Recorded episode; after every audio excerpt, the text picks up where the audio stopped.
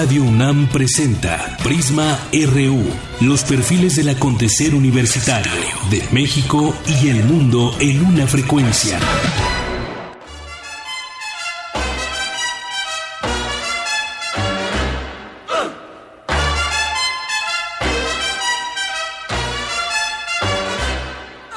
Papa loves mambo, Mama loves mambo. Look at him sway with it, getting so gay with it, shouting no lay with it, wow. Papa loves mambo, Papa loves mambo, Mama loves mambo. Mama loves mambo. Papa does great with it, swings like a gate with it, he loses weight with it. Now he goes to, she goes fro, he goes fast, she goes slow, he goes left, she goes right. Papa's looking for Mama, but Mama is nowhere in sight. Papa loves mambo, Mama loves mambo. Having their fling again, younger than spring again. Bien, pues así arrancamos hoy Prisma RU con esta música de mucho ritmo que nos propone hoy Rodrigo Aguilar y pues se llama Papa Loves Mambo, como ya escuchamos este ritmo, es de Perry Como, que hoy cumple años o hoy se cumple un año más de su fallecimiento. Fue en el 2001 y esto que escuchamos, como les comento, es Papa Loves Mambo.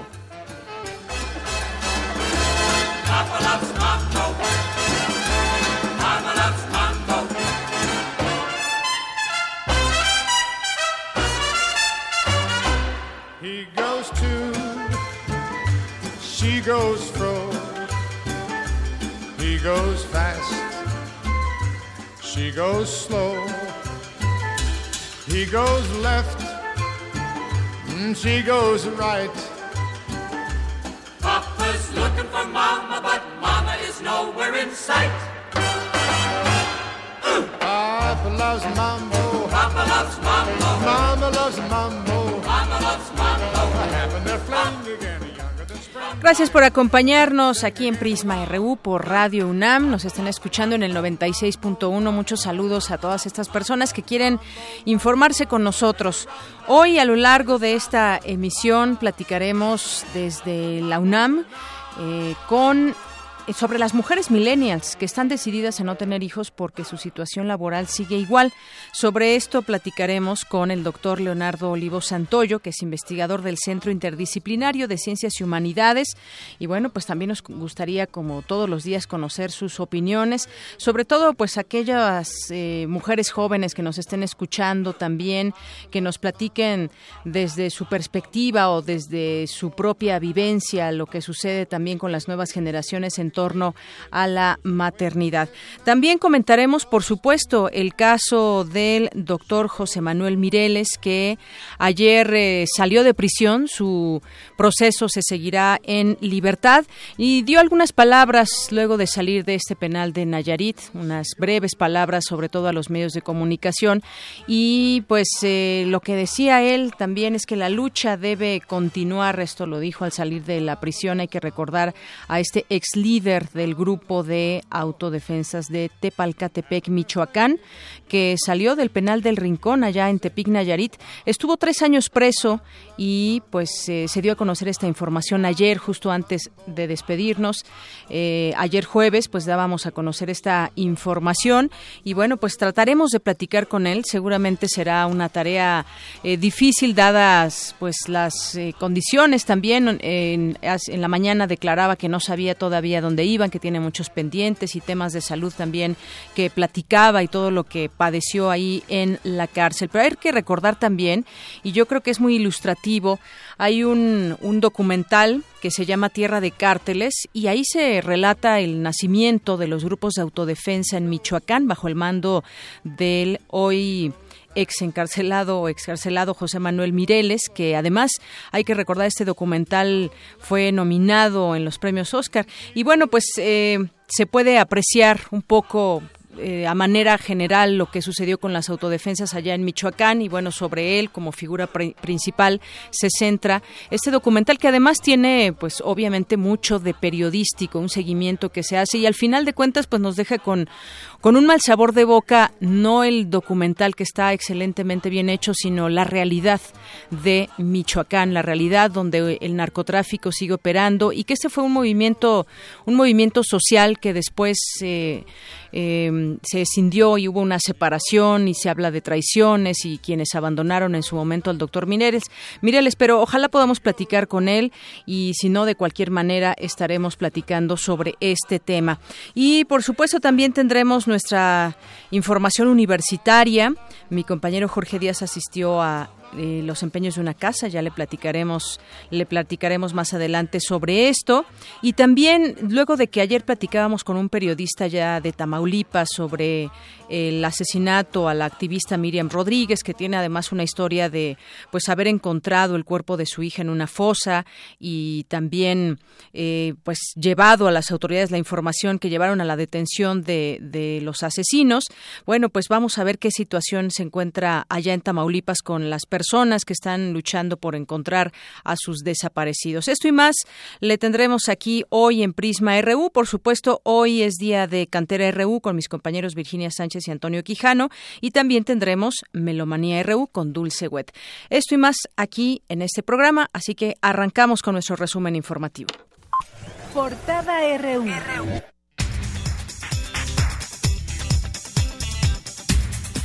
Hoy viernes 12 de mayo destacamos en nuestro campus universitario, en tanto en México no logremos construir un Estado democrático, social y de derechos que combata la corrupción, la impunidad y la violencia, la posibilidad de seguir un camino de superación de la desigualdad y la pobreza por la vía de hacer efectivos los derechos humanos parece una utopía. El Estado es responsable de garantizarlos. Esto lo señaló Enrique Del Val, director general de planeación de la UNAM. La única manera de que podamos avanzar en un verdadero combate a la pobreza no es focalizando, sino es atendiendo a todos. La renta básica, el ingreso ciudadano, lo que pretende es darles a cada ciudadano un mínimo que le permita por lo menos garantizar la alimentación, garantizarle la sobrevivencia, ¿no? Entonces, si los ciudadanos no exigimos los derechos, pues no se van a cumplir. Los ciudadanos tenemos que estar avanzando en la exigencia de los derechos humanos y el Estado debe cumplir con ellos. Y en nuestra portada nacional, como comentábamos, la nota del doctor José Manuel Mireles, ex líder del Grupo de Autodefensa de Tepalcatepec, Michoacán, salió del penal del Rincón en Tepic, Nayarit, luego de tres años de prisión. Minutos antes de las ocho de la mañana, el doctor Mireles salió del centro penitenciario y abordó una camioneta blanca eh, de la cual descendió metros más adelante para agradecer. Ahí se detuvo unos minutos, agradeció el apoyo y aseguró que aún tiene muchas cosas por hacer. Tres años que nunca se olvidaron de nosotros, que siempre estuvieron al de nuestra situación de salud, de nuestra situación de encierro y también de la forma en que nos trataban. Les agradezco mucho todo el apoyo que nos brindaron, de todo corazón. Gracias, tenemos que retirarnos porque sabrán, tengo muchas cosas pendientes. En más información, el secretario de Relaciones Exteriores, Luis Videgaray, y la iniciativa privada trabajarán juntos para replantear el Tratado de Libre Comercio. La activista del colectivo de desaparecidos de San Fernando, Tamaulipas, Miriam Elizabeth Rodríguez Martínez, como comentábamos, fue asesinada en su domicilio en Tamaulipas. Habla Luis Alberto Rodríguez, vocero del Gabinete de Seguridad del Estado. La Comisión Estatal de Derechos Humanos de Tamaulipas, la cual a su vez solicitó a la Procuraduría General de Justicia del Estado y a la Secretaría de Seguridad Pública también del Estado, brindar la protección a la señora Miriam Elizabeth, la cual se otorgó a través de rondines tres veces al día en su domicilio, incluso aún, aún de que se tenía la certeza de que Enrique Joel Rubio estaba en prisión como lo está. En más información, la Fiscalía Especializada para la Atención de Delitos Electorales solicitó a la Cámara de Diputados juicio de procedencia para desaforar a la legisladora con licencia y excandidata a la alcaldía del municipio de Las Choapas, Veracruz, Eva Cadena. Si el militar mató a un civil sometido en Palmarito fue por iniciativa propia y no por una instrucción superior, coinciden mandos del ejército. La Procuraduría General de la República informó que recibió cuatro carpetas de investigación relacionadas con los hechos en Palmarito, Puebla. La dependencia indicó que la Fiscalía General de este estado declinó su competencia a investigar el caso. Tres personas fueron asesinadas ayer en un ataque en un restaurante de Mexicali y en Tijuana fue hallada una cabeza junto a un narcomensaje. Trabajadoras del Ayuntamiento de Chilpancingo bloquearon calles para exigir un bono de 1.800 pesos que aseguran se niega a darles el edil. La FEPAD investiga a Hilario Ramírez, candidato, el, el el conocido como la, candidato independiente al gobierno de Nayarit, por regalar electrodomésticos a cambio del voto. El auditor superior de la Federación, Juan Manuel Portal, informó que continúan integrándose denuncias en contra de la administración del entonces gobernador de Veracruz, Javier Duarte. Hoy en nuestra portada de Economía y Finanzas, en marzo la producción industrial presentó una reducción de 0.2%, su segunda baja consecutiva a tasa mensual. Ildefonso Guajardo, secretario de Economía, advirtió que la exportación de azúcar mexicana a Estados Unidos será imposible si no se alcanza un acuerdo con ese país en la reunión que se tendrá el próximo lunes 15 de mayo, ya que en automático el 6 de junio entrarían en vigor las altas cuotas compensatorias que se habían suspendido desde 2014. En nuestra portada internacional, el presidente de Estados Unidos, Donald Trump, amenazó con cancelar ruedas de prensa tras exhibirse las contradicciones en la casa de la Casa Blanca sobre el despido de Comey. Además, el presidente Trump advirtió eh, a Comey, a quien despidió del FBI, que le conviene que no haya grabaciones de sus conversaciones. El secretario de Comercio estadounidense Wilbur Ross anunció que China y la Unión Americana acordaron exportación de carne, pollo y servicios financieros. Vamos a un avance de la información que nos tendrá más adelante y a detalle Eric Morales. ¿Qué tal, Eric? Buenas tardes. ¿Qué tal, Deyanira? Buenas tardes. En el marco del Consejo del Ártico que se lleva a cabo en Alaska, el secretario de Estado de la Unión Americana, Rex Tillerson, aseguró que su país tiene temas más importantes en su agenda antes que combatir al cambio climático. Además, el domingo Emmanuel Macron tomará la presidencia de Francia y se convertirá en el mandatario más joven en la historia de su país. Los detalles más adelante. Gracias, Eric. Vámonos ahora a un avance de la información cultural con Tamara Quiros. Tamara, buenas tardes. Deyanira, buenas tardes. Orígenes, Esencia Perpleja es una exposición del pintor indígena Jorge Domínguez, quien hoy nos acompañará para platicarnos todos los detalles del evento.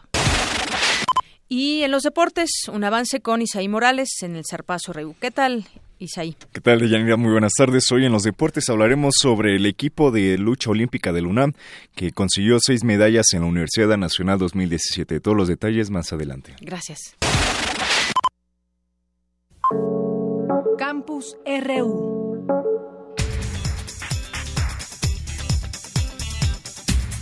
Y entramos ahora a nuestro campus universitario. Mi compañera Virginia Sánchez nos tiene la siguiente información que quizás le interese si tiene dolores musculares crónicos, una sensación de fatiga excesiva, que, que de esas características a qué responden? Bueno, pues puede tener un padecimiento que se llama fibromialgia. Y cuéntanos, Vicky, buenas tardes. Buenas tardes, Deyanira y auditorio de Prisma RU. Este 12 de mayo se celebra el Día Mundial de la Fibromialgia enfermedad que incide entre el 3 y 5% de la población y se presenta en la edad reproductiva y productiva de la vida. Cabe resaltar que 9 de cada 10 personas que la padecen son mujeres. El doctor Manuel Martínez Lavín, del Instituto Nacional de Cardiología, comparte con Radio UNAM las características de este padecimiento. La fibromialgia es una enfermedad muy común, pero sin embargo es malentendida aún entre los médicos. Afecta predominantemente a las mujeres y se caracteriza por dolor generalizado crónico. Sin embargo, este dolor tiene ciertas características que lo distinguen de otro tipo de dolor. Se acompaña de sensaciones anormales como calambres, pinchazos, hormigueos y una sensibilidad exagerada a la presión. A estas personas les duele que las abracen, que les den una palmada. Pero las molestias no terminan ahí. La fibromialgia provoca una fatiga muy importante que a diferencia de la fatiga normal no mejora con el reposo. Las personas amanecen apaleadas. Aparte de esto, hay otros síntomas muy molestos como alteraciones gastrointestinales, dolor de cabeza y dificultad para concentrarse. Martínez Lavín especifica que el tratamiento de la fibromialgia debe ser integral y al estar relacionada con el estrés crónico también implica cambios en la actividad cotidiana, alimentación y el uso de medicamentos específicos. El tratamiento de la fibromialgia debe de ser integral y esto requiere una información hacia la paciente y los familiares de las características de este padecimiento. Hay que mencionar que la fibromialgia, una de sus características es que está relacionado al estrés crónico. Entonces el tratamiento necesita un cambio a un estilo de vida sano y relajado. Se dice fácil, pero muy difícil de conseguir, pero se puede conseguir con diversas técnicas, dietas, ejercicios de rehabilitación y medicamentos antineuropáticos. El especialista señala la importancia de que la sociedad en general y los médicos se actualicen acerca de este padecimiento ya que las últimas investigaciones han demostrado que es una verdadera neuropatía, es decir, que los nervios que transmiten dolor están dañados, por lo que la enfermedad es tan cierta como las otras neuropatías que acompañan a la diabetes y las infecciones por herpes. Hasta aquí la información. Buenas tardes. Gracias, Vicky. Muy buenas tardes. Una con 19 minutos. Y ya tenemos en la línea telefónica al doctor Leonardo Olivo Santoyo, investigador del Centro Interdisciplinario en Ciencias y Humanidades. Doctor, bienvenido, buenas tardes. ¿Qué tal? Buenas tardes. Bueno, con usted queremos platicar un tema que en el marco de hace unos días que pasó el Día de las Madres, pues hubo también información que tiene que ver con la maternidad y tiene que ver también con una generación llamada millennials y en este caso mujeres millennials que están decididas a no tener hijos, eh, entre otras cosas porque su situación laboral sigue igual y ahora con la información que tenemos al alcance, justamente a través de las nuevas tecnologías también y toda la información eh, que hay, pues ellas eh, deciden muchas veces que lo suyo no es la maternidad, es una elección cada vez más frecuente en este sector y quisiéramos platicar con usted sobre este tema, cómo es que eh, dan a, eh, a, conocer estas conclusiones, doctor. pues no sé qué pregunta quisiera realizarme. Sí, sí, es decir, que estas eh, mujeres que pertenecen a la generación de las millennials, pues eh, ven la maternidad quizás de una manera diferente a como se veía en otras eh, generaciones y en este sentido, bueno, pues están decididas muchas veces a no tener hijos por ligado esto a su situación laboral. Bueno, hoy en día la situación laboral, como muchas situaciones que refieren, digamos, a estas eh, elementos que antes garantizaban un futuro mejor, ¿no? Como la educación, que está muy vinculado a eh, la idea de que eh, es un gran una, una gran fuente de movilización social, pues finalmente se han agotado. Eh, de hecho, el trabajo asalariado, pues es un, un bien cada vez más escaso y tenemos formas justamente de eh, de, eh, de trabajo que pasan por eh, cada vez eh, situaciones que precarizan, digamos, la la, las condiciones en que las personas, particularmente las mujeres, lo realizan.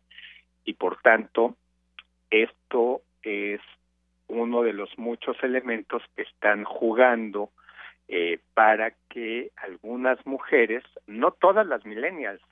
Eh, pero algunas de estas chicas millennials eh, reconozcan que la maternidad eh, pues no es parte de un proyecto eh, para ellas, ¿no?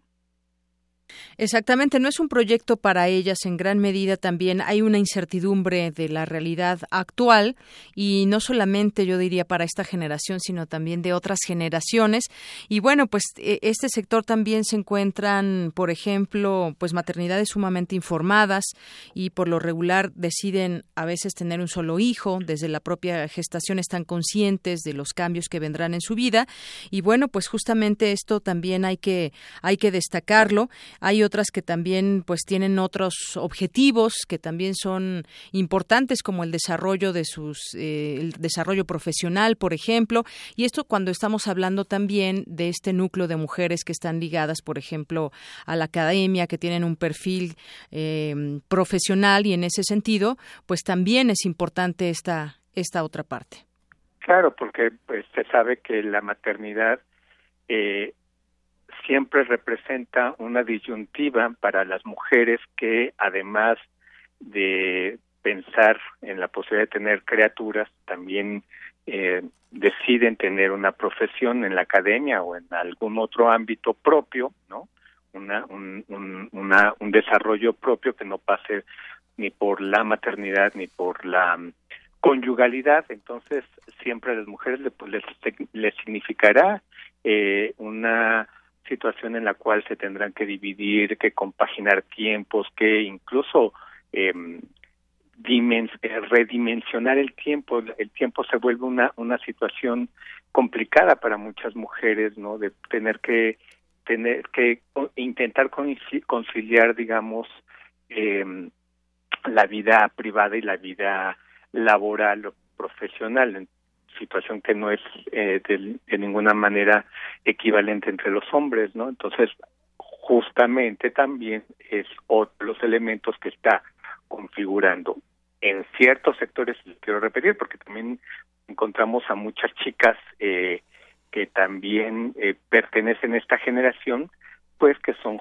eh, madres muy jóvenes, ¿no? es decir, que creo que hay que tener como siempre, pues no generalizar, ¿no? Porque pues se, se hace eh, lecturas que a veces no aplican para todos los grupos, para todas las mujeres, pero volviendo a este, estas mujeres que, que, que, interesan en este momento, eh, muchas frente a la incertidumbre que, que, que, han, que hemos eh, mencionado y frente a estas realidades en donde justamente es siempre una situación que que, que divide, escinde a, a, las mujeres su tiempo, su afectividad y demás, pues procuran también, si no tiene, si bien algunas cancelan la maternidad, otras referirán a una maternidad mucho más, digamos, un hijo, dos hijos a lo mucho, pues, ¿no?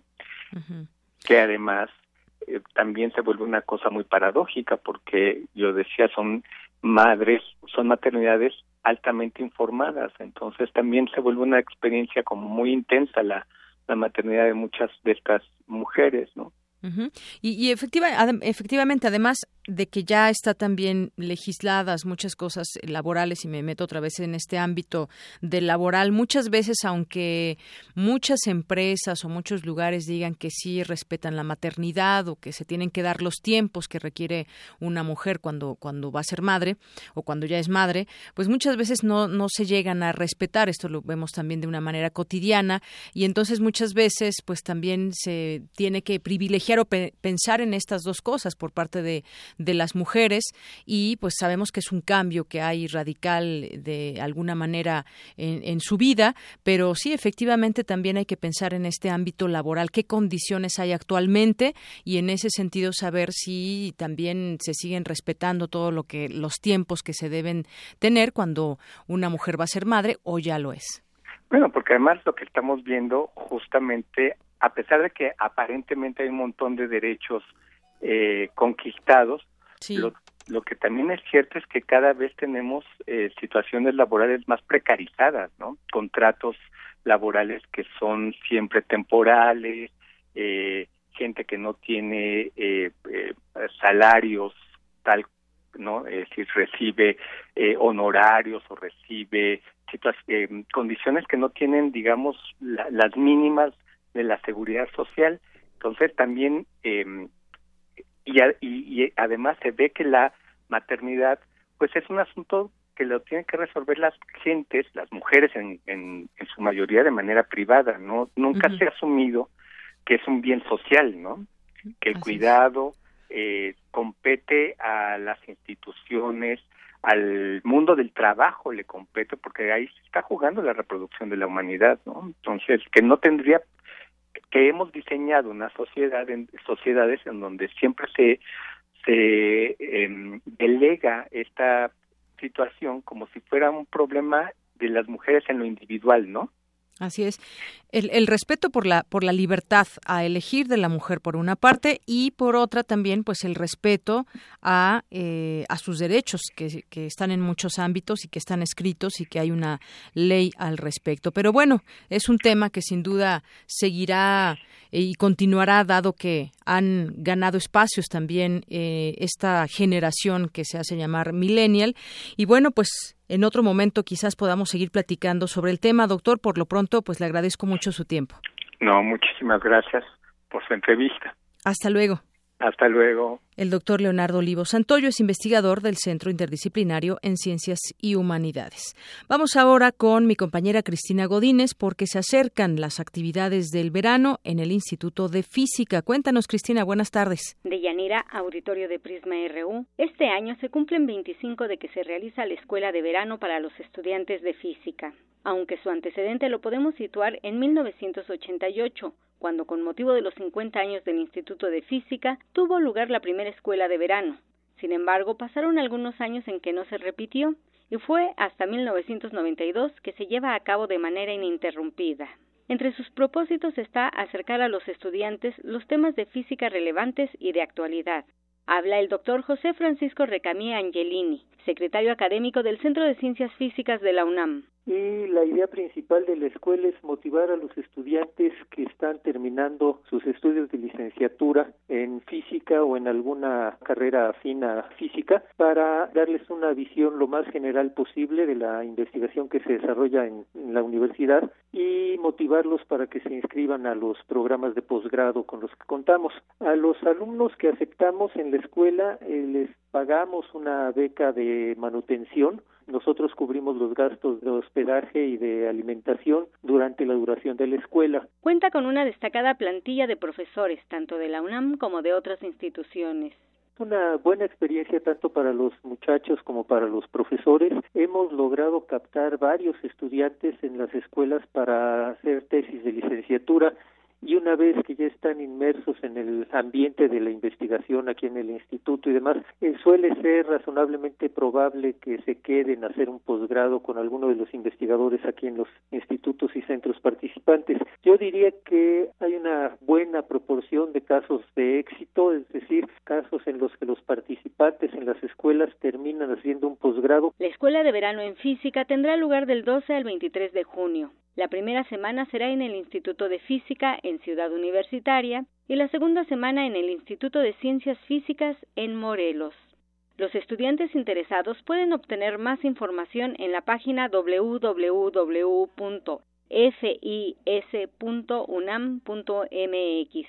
Deyanira, este es mi reporte. Buenas tardes. Gracias, Cristina. Muy buenas tardes. Y bueno, pues también en otros temas y ligados, por supuesto, de la UNAM, pues anunció hoy ya un plan de 10 acciones encaminadas a mejorar la seguridad dentro de los campus, porque una de las prioridades de la institución es salvaguardar la integridad y bienestar de todos los miembros de su comunidad.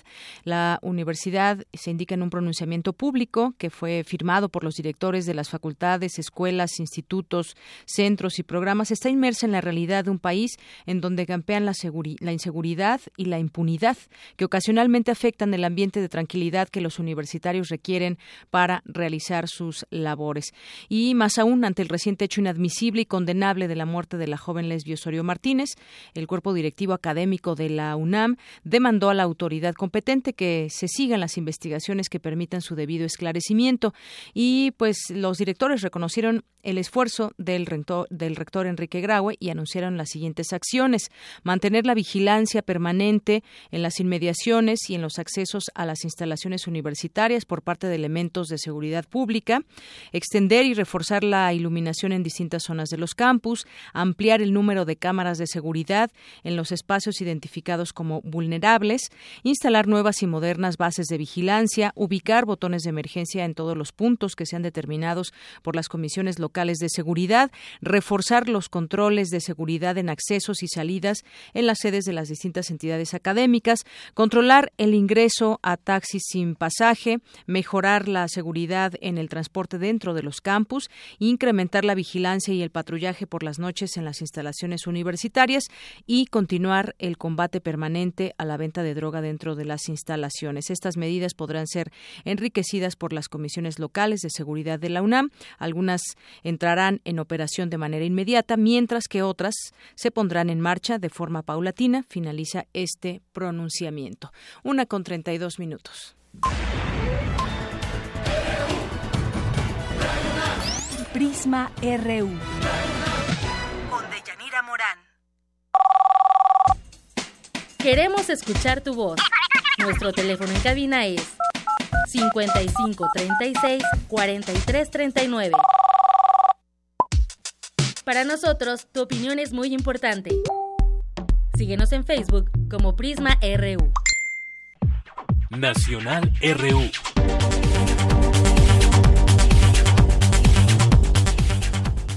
Una con 33 minutos, continuamos con los temas nacionales. Le comentábamos al inicio, al arranque de este programa, de eh, José Manuel Mireles, ex líder del grupo de autodefensas de Tepalcatepec en Michoacán, que salió del penal el, el Rincón en Tepic, Nayarit.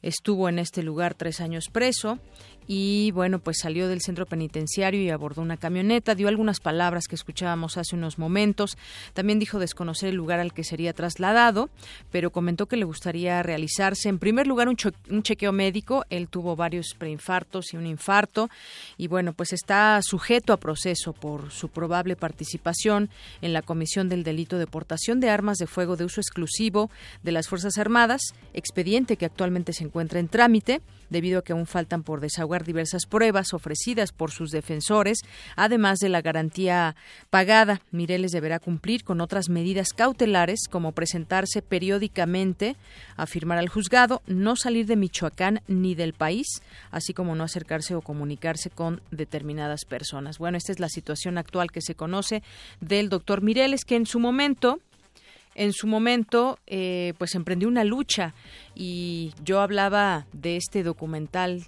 de Tierra de Cárteles donde se dio a conocer el tema de las autodefensas y de cómo la gente optó por armarse para defender su territorio y no solamente eso, defender sus casas, defender a su familia, defender la vida, es lo que se puede apreciar en Tierra de Cárteles y de cómo el grupo en algún momento de las autodefensas tuvo una importante recepción entre la entre la comunidad michoacana, sobre todo en algunos en algunos sitios donde permeaba el narcotráfico.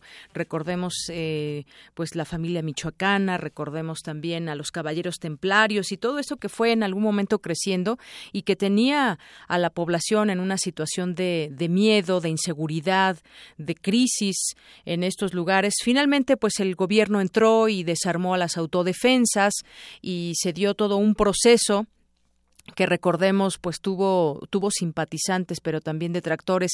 Y al final qué ha pasado en Michoacán sería una buena pregunta que realizarse. Y pues uno de los personajes entre otros porque hubo otros personajes visibles y claros y, e importantes en este lugar. Uno de ellos el doctor Mireles quien llevó a cabo pues una organización y participó de manera directa para enfrentarse con el narcotráfico bueno, pues pasó estos años en la cárcel, hoy sale y dice además que tiene mucho por lo cual luchar y bueno, pues esas fueron también sus primeras palabras sobre este, sobre ese tema. Recordar también eh, una de las imágenes donde, donde aparece en este documental un hombre con sombrero negro, camiseta blanca, un eh, un rifle entre las manos. José Manuel Mireles aparece en una de estas imágenes, es uno de los fundadores de las autodefensas, quien saca su arma de una camioneta negra, comienza a limpiarlo, revisa si tiene balas y sin titubear dice, tenemos que practicar para que cuando vengan los enfrentamientos de adeveras no nos tiemble la mano porque uno no sabe cuándo tenemos que utilizarlas. Bueno, pues es solamente una parte de lo que se puede apreciar en este documental y todo el desarrollo que se llevó a cabo durante un tiempo determinado y que nos da una pequeña muestra de lo que ha sido esta, esta lucha de las personas que tuvieron que armarse dado que pues el gobierno, las autoridades que estarían también para protegerlos, pues simplemente no pudieron darles seguridad. Bueno, pues ojalá que en algún momento podamos platicar con alguien ligado a este caso y de cualquier manera pues seguimos con nuestras, eh, nuestros temas nacionales. Vamos ahora con el Vox Populi, justamente que se hizo sobre este tema. ¿Qué piensas de que el doctor eh, José Manuel Mireles pueda tener, llevar a cabo su proceso en libertad?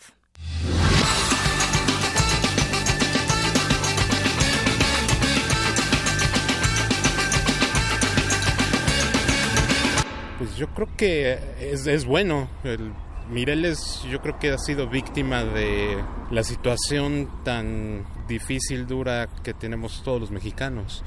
Hizo lo que pudo, yo no lo veo como un hombre malo, lo veo como un hombre que tuvo que hacer algo para defenderse y cayó víctima de varios juegos ahí que él quizás no entendía. Pues está mal, ¿no? Digo, si hizo algo mal tiene que pagar, ¿no? Yo pienso que está, está muy bien porque nunca lo debieron haber metido a la cárcel, pienso yo, ¿verdad? Está bien, ¿no? Porque no es ningún criminal, ¿no? Es como el pueblo defendiéndose y ya. Ah, pues está excelente, ¿no? Está perfecto, perfecto, perfecto. Yo sí creo que, que es más, creo que ni siquiera lo debieron de haber metido preso. Es, es alguien que realmente está luchando, que merece estar libre. Creo que se tardaron mucho en hacerlo. Creo que más bien nunca debió haber llegado a, a ser detenido, a ser encerrado. Entonces una persona a la que todos más bien tienen que agradecerle. Y eso que sea en libertad es un decir, porque no puede salir de Michoacán, no puede salir del país, no puede salir de ningún lado. Y está muy enfermo. Entonces yo creo que pues, ahorita es casi, casi como una vergüenza que lo hayan dejado enfermarse hasta este, a ese grado, que su salud llegara a deteriorarse hasta ese, hasta ese grado para apenas darle así como la gracia de vamos a dejarlo salir pobrecito. Yo creo que es un gran paso. Yo creo que en realidad no se puede acallar la libertad de expresión y que es bueno que cualquiera pueda hacer libre uso de su expresión fuera de un proceso judicial que además eh, está fundamentado en una violencia que no podemos negar, ¿no? que está presente y que eh, se tomaron la decisión de, de, autodefenderse porque es claro que al Estado se le salió de control el tema del narcotráfico, no nada más en Michoacán, sino en, en diferentes estados de la República, como Guerrero, entre otros. Entonces yo creo que es bueno que haya una voz que defienda la libertad no solamente de expresarse, sino de autodefenderse.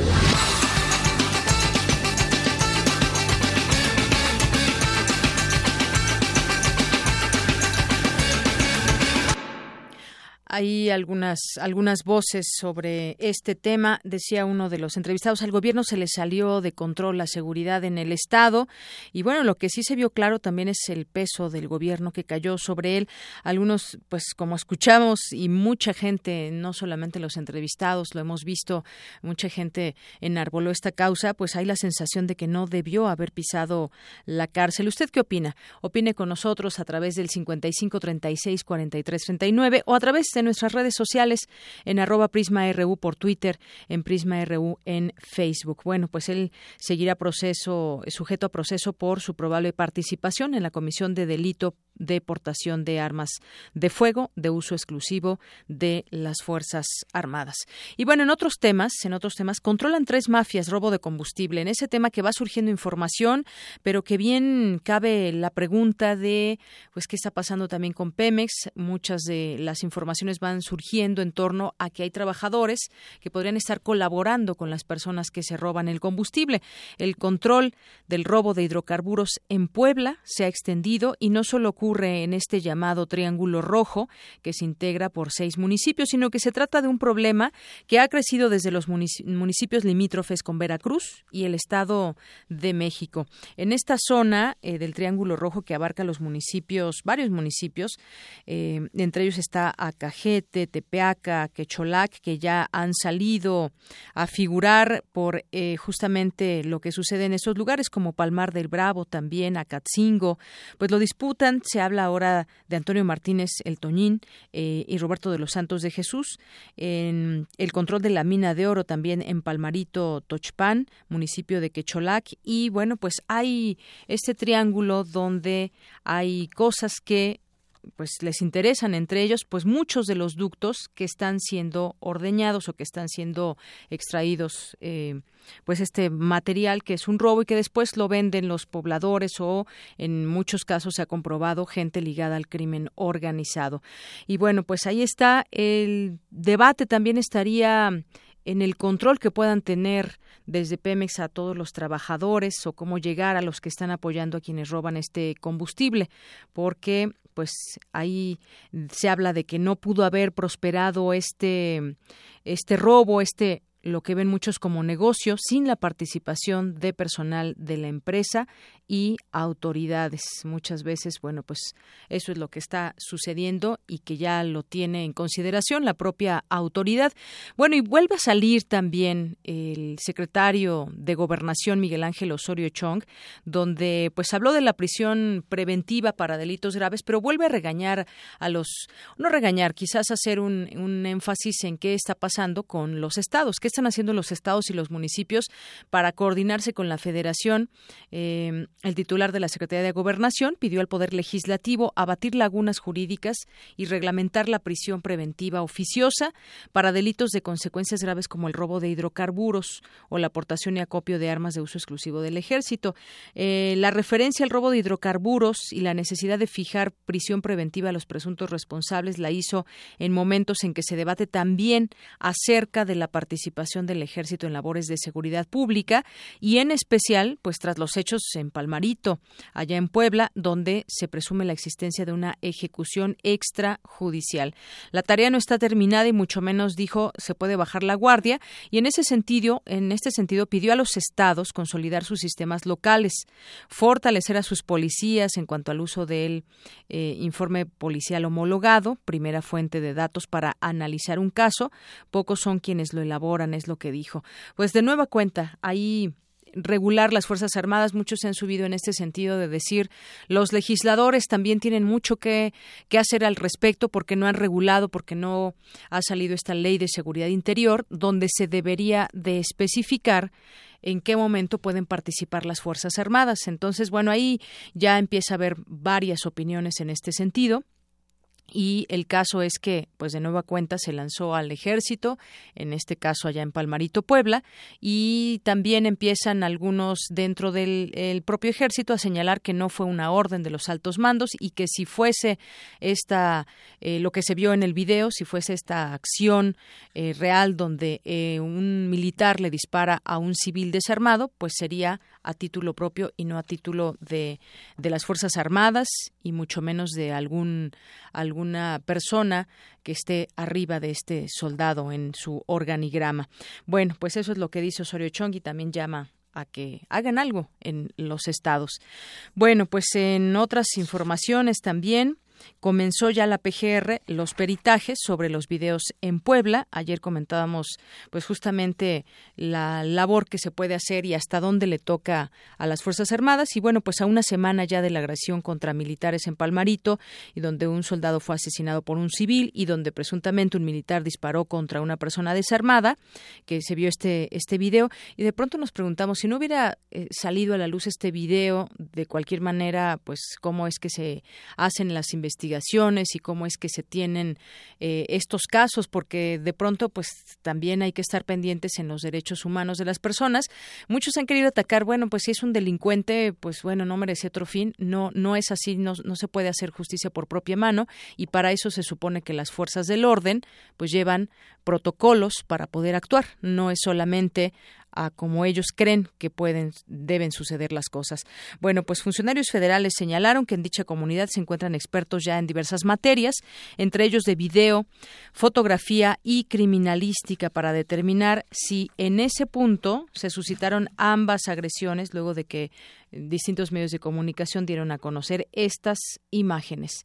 Y otros de los em, de las cifras que surgen en torno al tema es quiénes o cuántas personas que se roban combustible van a dar a la cárcel. Se habla de que es un 56% de las personas que son aprendidas por el delito de robo de combustible es consignada ante un juez para seguir un proceso por el delito que se le imputa. La falta de investigación y elementos de prueba al integrar expedientes por parte de la Procuraduría General de la República por el robo de hidrocarburos a través de ductos, terminales de abastecimiento, reparto, refinerías, pues ha originado que solo 44% de los detenidos por ese delito sea consignado ante un juez.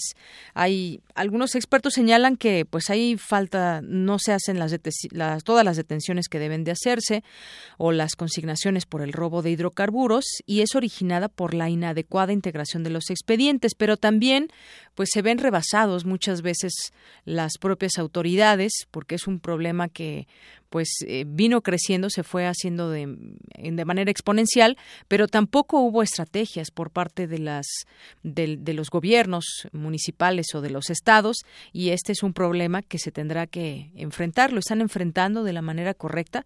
Bueno, pues ahí queda también esta esta pregunta. Bueno, pues son las la una con cuarenta y siete minutos. Y pues bueno, en otras cosas también, aquí en la Ciudad de México, además de que hubo muchas quejas ahí en redes sociales y por ahí que en la línea 7, el día de hoy, pues hubo muchas quejas, se atrasó hasta por media hora las corridas de los trenes, no hubo mayor explicación por parte de las autoridades, solamente dijeron que ya se restablecieron las corridas de manera normal. Y en esto pues están los 50 puntos vulnerables del metro en la Ciudad de México, es una nota que, que trae hoy el, el Excelsior y pues habla de estos 50 puntos vulnerables, sobre todo en materia en materia de seguridad. Y muchas de las personas que viajan que viajamos en algún momento en el metro también, pues nos damos cuenta en dónde están esos puntos rojos y las autoridades pues deberán también tomar en sus manos todo este este tema, dicen que ya lo están haciendo, pero hubo también una captura de cuatro grafiteros europeos que entraron al metro eh, pues hicieron pintas, vandalizaron en un tren y pues anunció ya el metro que el sistema de transporte colectivo, las autoridades, que reforzarán la seguridad en 50 puntos vulnerables para evitar eh, pues que personas ajenas a las instalaciones entren y hagan desmanes. El director de este organismo, Jorge Gaviño, dijo que invertirán 10 millones de pesos para instalar sensores de movimiento y contratar 50 binomios caninos para patrullar, que se reforzarán también las 24 terminales y otros puntos donde descansan los trenes, que son sitios vulnerables para el ingreso de personas ajenas. 50 puntos críticos tiene, tiene ubicados eh, las autoridades del metro y tienen la intención de ya no permitir el ingreso de personas ajenas, pues no se puede correr el riesgo de que tengan peores intenciones que pintar los trenes. Ya investigan también a estos jóvenes europeos. La policía la Procuraduría General de Justicia Capitalina dijo que continuaban declarando todavía es el día de ayer y están bajo investigación, pero además son eh, jóvenes que no, no han hecho esto por primera vez, lo han hecho en otros lugares, lo han hecho, por ejemplo, en Singapur, lo han hecho en Alemania, en otros lugares, y bueno, pues ahora se les ocurrió que el metro de la Ciudad de México podría ser también punto, punto de ataque. Y se calcula que el daño es más o menos de 25 mil pesos. Es la una con 50 y nos vamos ahora a Cultura. Prisma RU. Para nosotros, tu opinión es muy importante. Síguenos en Facebook como Prisma RU. Queremos escuchar tu voz. Nuestro teléfono en cabina es 55 36 43 39. Y cultura.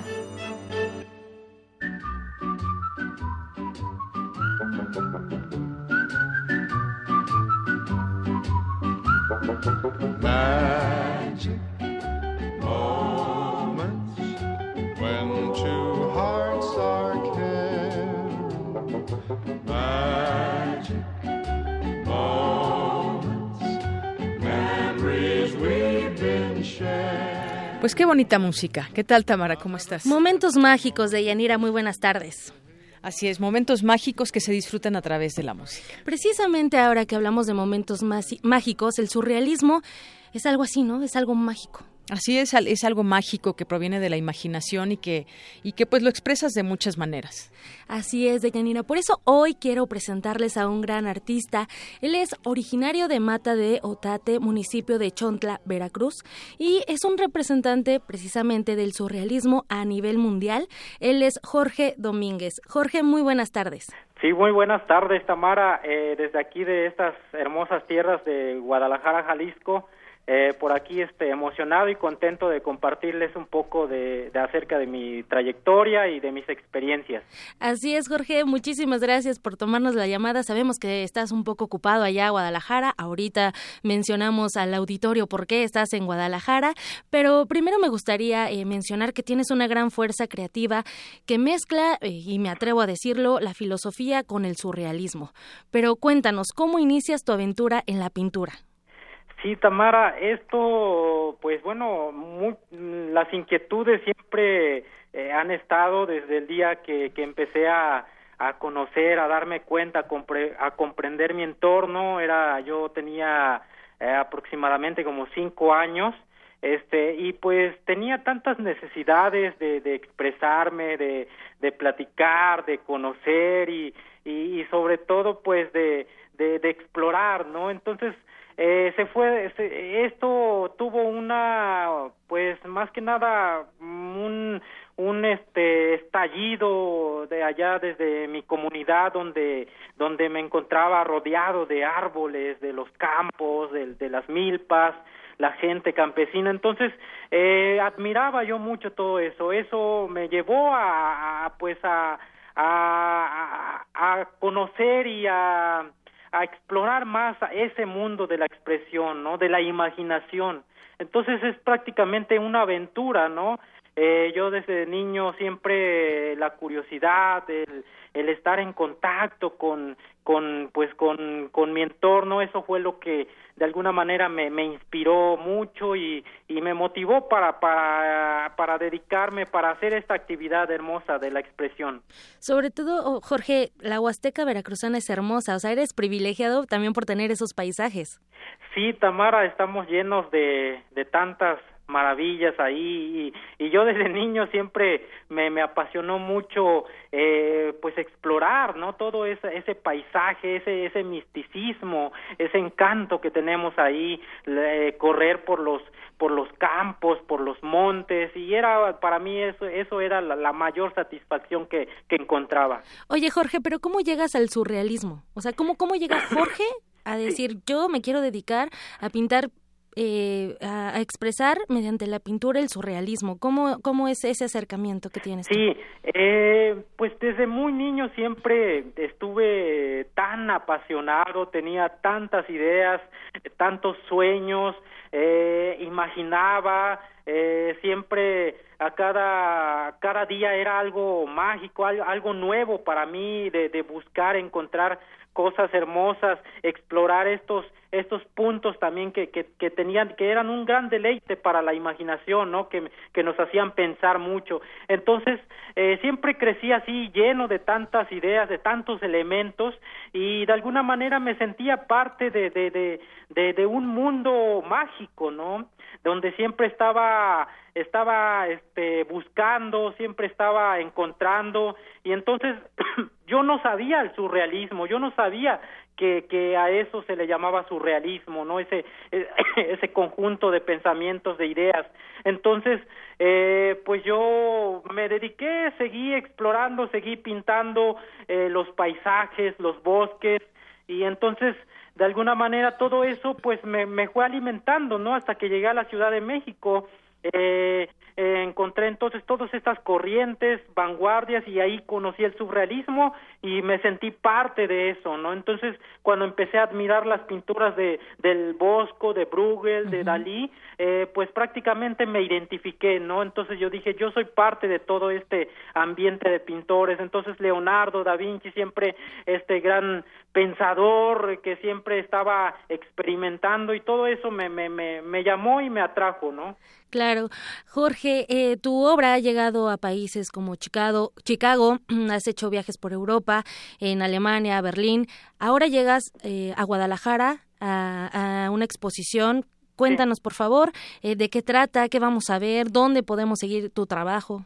Sí, eh, pues ha sido una experiencia maravillosa y, y gracias a, al trabajo también, a las personas con esa maravillosa sensibilidad que están apreciando, que están siempre admirando todo lo que lo que estoy haciendo. Entonces estoy haciendo una fusión, ¿no? De diferentes estilos y, y de verdad que todas estas eh, satisfacciones que me he encontrado, los comentarios de las personas en otros en otros países han sido bastante eh, una motivación muy fuerte, no inspiración sobre todo y uno sigue en el aprendizaje, en la búsqueda, ¿no? Eh, eh, me he encontrado con con muchas vertientes, entonces que, que siempre me, me están llevando a diferentes puntos, ¿no? Entonces, eh, pues ha sido esa constancia más que nada, la perseverancia y el trabajo es la que la que ha ido ahí también este teniendo su su máximo este trabajo también no entonces pues ahorita me encuentro también eh, sobre todo retomando elementos que son muy significativos muy importantes que nos dan identidad no Claro. Eh, nacional y, y sobre todo pues también de mi región no de allá de la Huasteca por ejemplo eh, pintores eh, imágenes este escenas como de guapango de danzas danzas tradicionales. Entonces, este, pues eso ha sido prácticamente lo que me ha llevado a, recorrer diferentes puntos y a las personas les ha llamado mucho la atención, ¿no? Entonces, esta ocasión, pues aquí en Guadalajara vamos a poder apreciar este, esta cantidad de 10 pinturas con estos temas que, que hablan mucho de, de mis orígenes, ¿no? La exposición se llama Orígenes, Esencia perple Perpleja, porque pues prácticamente es una esencia que, que pues no, no, no, no lo puedo definir, no, no, no se puede, no, no, no tengo algo así, un, una definición concreta, ¿no? Entonces son muchas cosas que siempre a uno le están le están este alimentando y sobre todo pues le están enseñando, ¿no? Yo creo que sí lo defines muy bien, Jorge, precisamente en tus pinturas. Sí. Con, sí. con mucho color, reflejas el color de nuestro país. Sí, sí eso eso para mí ha sido lo, lo, lo más importante y lo muy significativo porque también lo hago de una manera prácticamente automática todo no o sea de cuenta que pareciera que ya todo está en el pensamiento o está o está en el lienzo y ya solamente yo hago lo que hago es brotarlo no que salga no eh, con los pinceles. O sea yo trabajo de una manera automática espontánea eh, esto- se va dando así conforme voy trabajando van surgiendo todos estos elementos y los escenarios paranoicos Perfecto. Jorge, Orígenes, Esencia Perpleja. Esta se presenta en Casa Musa, en Guadalajara. Eh, ¿Cuál es tu próxima, bueno, para aquellos que nos escuchan en Guadalajara y puedan acudir, Sí. alguna otra exposición donde te vayas a presentar en la Ciudad de México o en alguna otra ciudad de, eh, Sí. del país? Sí, estamos preparando, vamos a participar en una exposición colectiva donde me dieron la oportunidad de, de participar con cuatro pinturas, este, el, el próximo 18 de mayo, este, viernes, este, no, es jueves, a, a las, a las eh, 19 horas, ahí este, en, en la galería eh, Rafael Rabec, ahí en San Pedro de los Pinos, en, el, en la calle número 19. Perfecto, Ahí Jorge. vamos a presentar este también este otro otra pequeña colección ahí de lo que he estado trabajando. Y y vienen otras este propuestas también para el puerto de Veracruz. Vamos a estar participando a finales también de de este mes. Estamos ahorita trabajando también ahí para definir el, el espacio. Y tengo invitaciones para regresar otra vez a Dallas a Alemania y a Italia y España y estamos ahí trabajando mucho para llevar un buen trabajo y sobre todo deleitar al público, ¿no? Eso es lo importante. Claro, sobre todo eso, de deleitarnos. Eh, Jorge, ¿tienes alguna página donde podamos seguir tu trabajo? Sí, a través del Facebook, Ok. este, ahí me pueden este, seguir como Jorge Domínguez Cruz, artista plástico, y este, a través también de, de las redes de Google, ahí también hay información, y a través de un blog que tengo por ahí es Punto. MX. Sí, sí. Punto MX. Sí, sí. Ok, Eh, Jorge, eh, vamos a seguir la pista a tu trabajo. Realmente te felicitamos, sobre todo por realzar nuestras raíces mexicanas. Sí, muchas gracias también por esta gran oportunidad y de veras que para mí es una gran motivación, una inspiración y sobre todo pues sigo yo trabajando y, y plasmando todo aquello maravilloso que nos identifica y que nos da la esencia y, y, y, pues eso es lo maravilloso y es un aprendizaje que siempre estamos en constante. Y un saludo allá para toda la gente que, que nos está escuchando, por allá en la Ciudad de México, por allá para Araceli, para Valeria, allá la, la familia Santa María. Muchísimos saludos para ellos. Jorge Domínguez, muchísimas gracias por, por esta llamada y por compartirnos un poco de lo, de lo mucho que haces. Te deseamos mucho éxito en esta exposición y seguimos en contacto. Sí, muchas gracias. En punto de las 8 allá en Casa Musa y En ahí por allá los esperamos. Claro que sí. Jorge. Sí. Deyanira, él fue Jorge Domínguez Cruz. Delirante, metafísico, ya lo escucharon, sigan su trabajo, de verdad es un gran artista. Y entonces eh, en redes sociales les vamos a compartir eh, su página de Blogspot para que lo conozcan más. Muy bien, pues muchas gracias, Tamara. Gracias a ti, les deseo una excelente tarde. Hasta el lunes. Vamos a hacer una pausa y regresamos con más información aquí en Prisma RU. Prisma RU. Programa con visión universitaria para el mundo. Una galería para descubrir sonoridades del mundo poco conocidas. Abre la puerta del Gabinete de Curiosidades. Serie que recupera y analiza audios y grabaciones de diversos archivos sonoros. Domingos a las dos y media de la tarde con Frida Saldívar y Luisa Iglesias. Somos coleccionistas de sonidos. 96.1 de FM. Radio UNAM.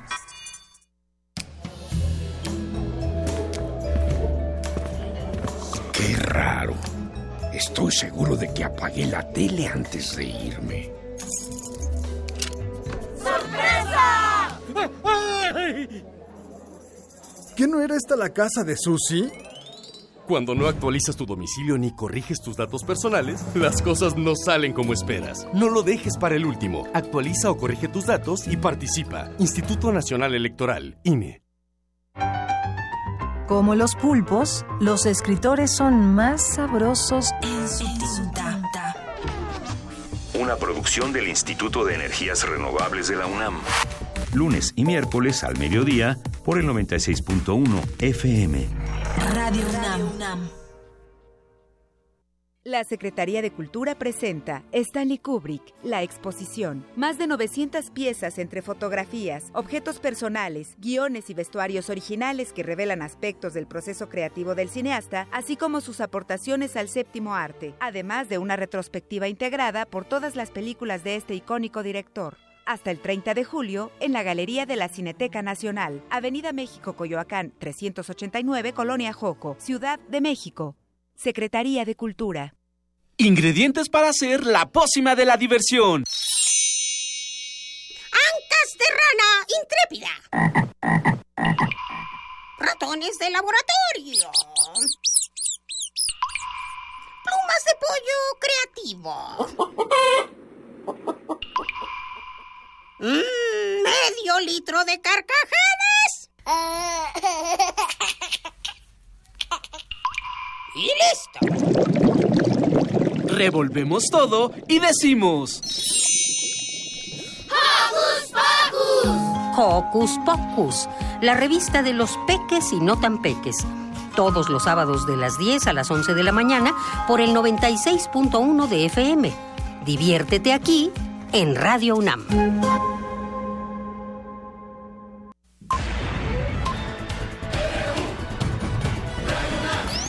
Prisma RU. Con Deyanira Morán. Para nosotros, tu opinión es muy importante. Síguenos en Facebook como Prisma RU. Continuamos, son las 2 de la tarde con cinco minutos. ¿Se imaginan un mundo sin Internet? En todos los ámbitos, sobre todo, por ejemplo, en el laboral. Bueno, pues también hace poco que nos quedamos un par de horas sin esta mensajería WhatsApp, pues hasta fue trending topic porque mucha gente se desesperó, no se pudo comunicar durante un par de horas y bueno, pues todo lo que tiene que ver con las tecnologías hoy trae muchas consecuencias y bueno, al parecer hay un hay un problema global con internet. No sé si ustedes que nos están escuchando tengan o no internet.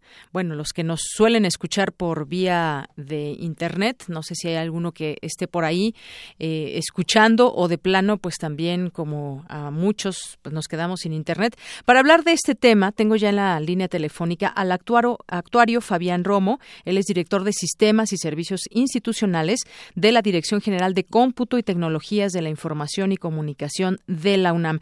¿Qué tal, actuario? Bienvenido, muy buenas tardes. Hola, ¿qué tal? Muy buena tarde.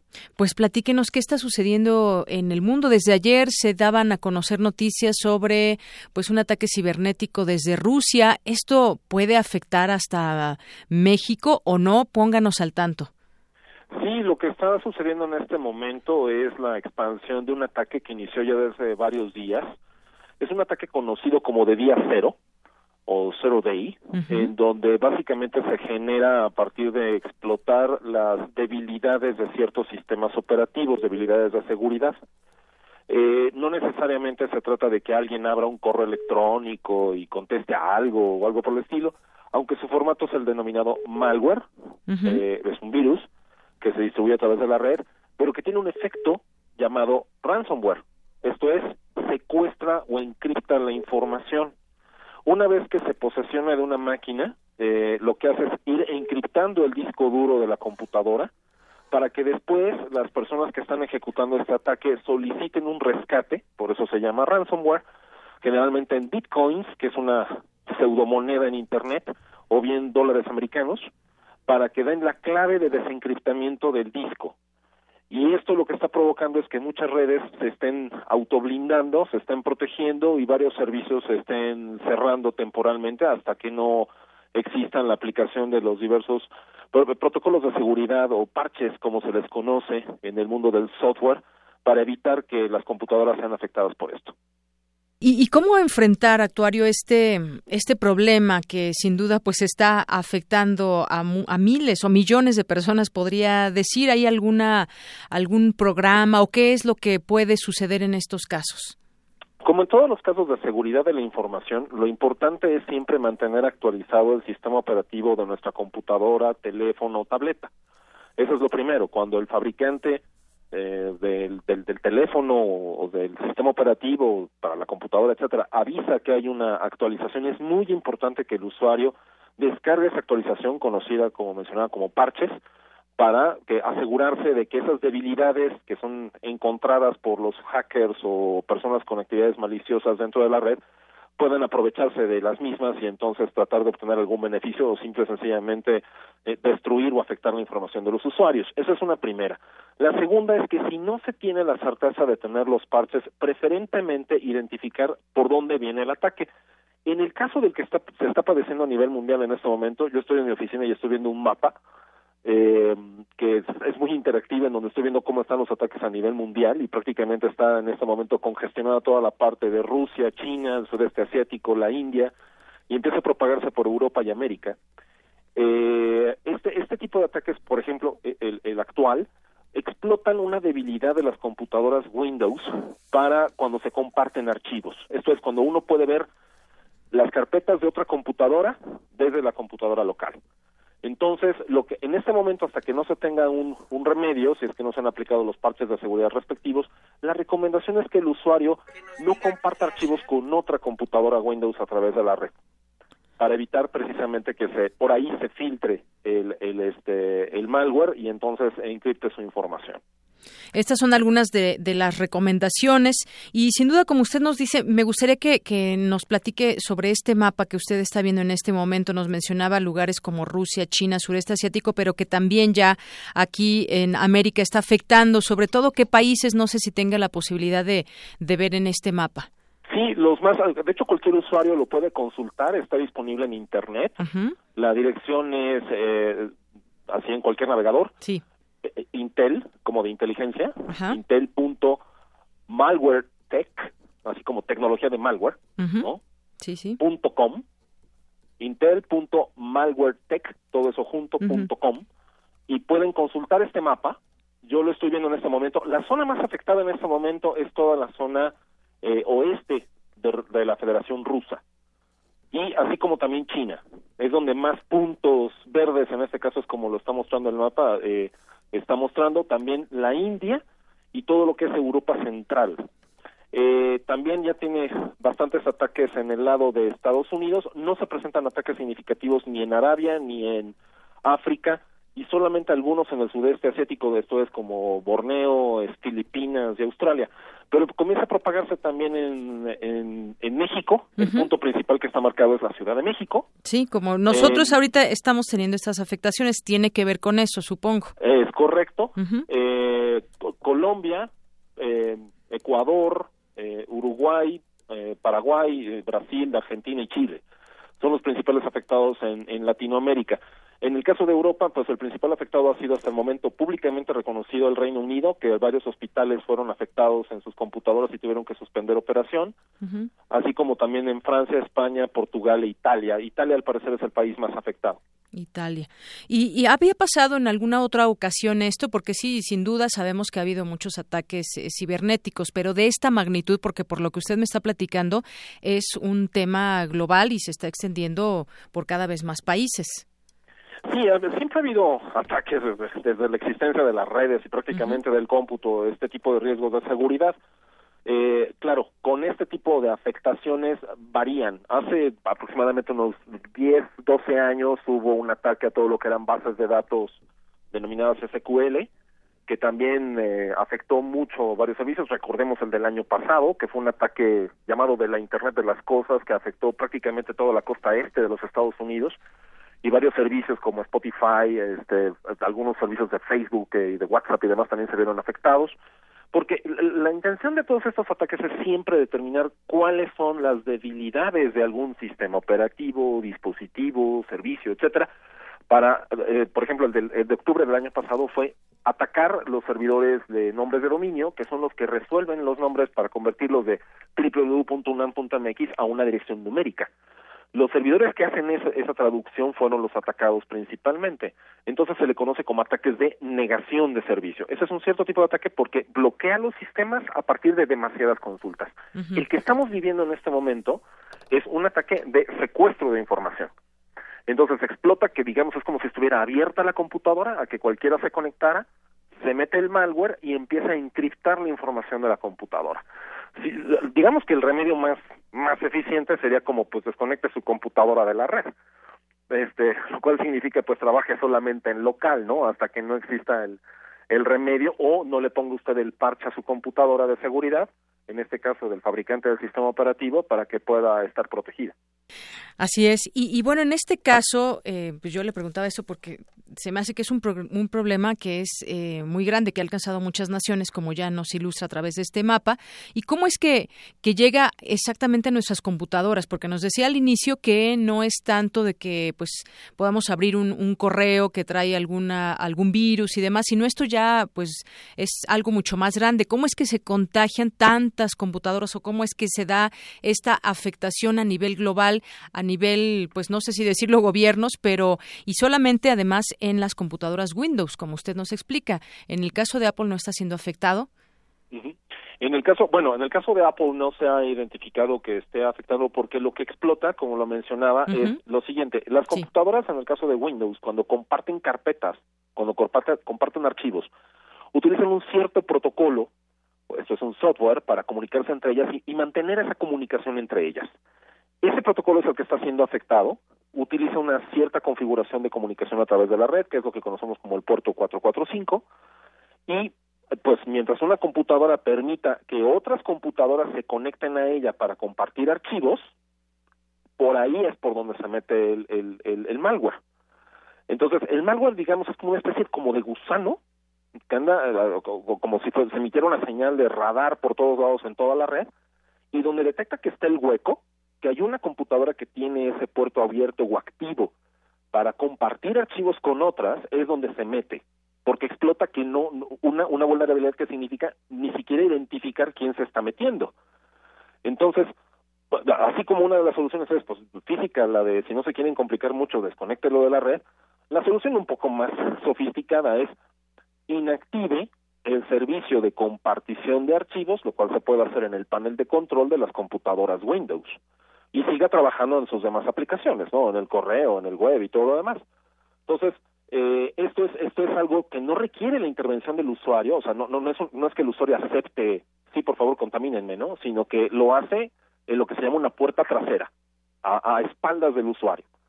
Entonces, Sí es importante que la gente tome las precauciones en cuanto a compartir los archivos, que lo inactive si el usuario sabe cómo hacerlo dentro del panel de control del sistema operativo, decir, dejo de compartir archivos, ninguno por el momento, y este, o bien si no sabe cómo, si se le hace muy complicado, simplemente desconéctese temporalmente de la red y pues, esté al pendiente de, de mensajes vía su teléfono o algo por el estilo para poder identificar cuando ya existan los los parches que seguramente serán las siguientes horas porque obviamente ese tipo de ataques generan que muchas empresas eh, produzcan los parches necesarios porque ya se sabe por dónde viene el ataque.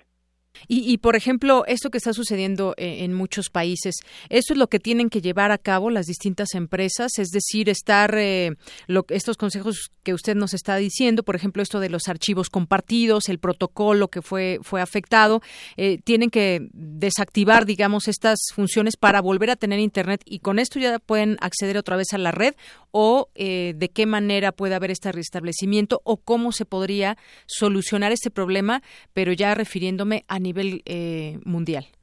Bueno, a nivel, lo primero que se tiene que hacer es identificar las máquinas que estén este, eh, secuestradas con algún riesgo. Esas son las primeras que se deben de desconectar de la red, ¿no? Si es que no tienen los parches de seguridad necesarios o si no se está seguro de ello. Porque como al parecer funciona este tipo de ataque, lo que está haciendo es que una vez que ataca una computadora dentro de una red local, sigue replicándose a las demás computadoras. Eh, otro detalle muy importante para este tipo de ataques es que todas las computadoras que están expuestas a Internet de manera directa, esto es que, este, que tienen lo que se llama una dirección IP pública, al parecer son las más susceptibles de, lo cual lleva a que computadoras que estén detrás de lo que se llama traducción de nombres IP, por ejemplo, las conexiones dentro de una red local casera, este, y que, y que tienen una dirección simulada o virtual de Internet, eh, son menos susceptibles de ser atacadas. No imposible, pero son menos.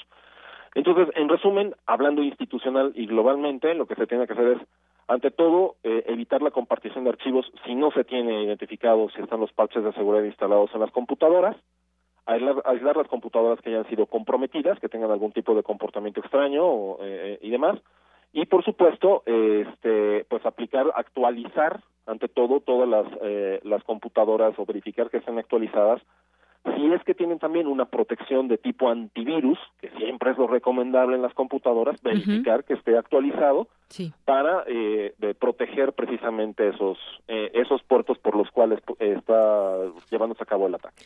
Actuario, por último, ¿de qué depende también el, el tiempo en que estén siendo afectados estos eh, estas eh, el internet en todas estas naciones? ¿De qué depende para que vuelva a funcionar? ¿De todo esto que nos está diciendo que tienen que hacer o algo más? Porque quien esté llevando este ataque o como sea que lo esté haciendo, pues ha logrado su cometido. En este sentido, pues ¿de qué depende que se vuelva a poder eh, acceder a Internet? ¿En qué tiempo?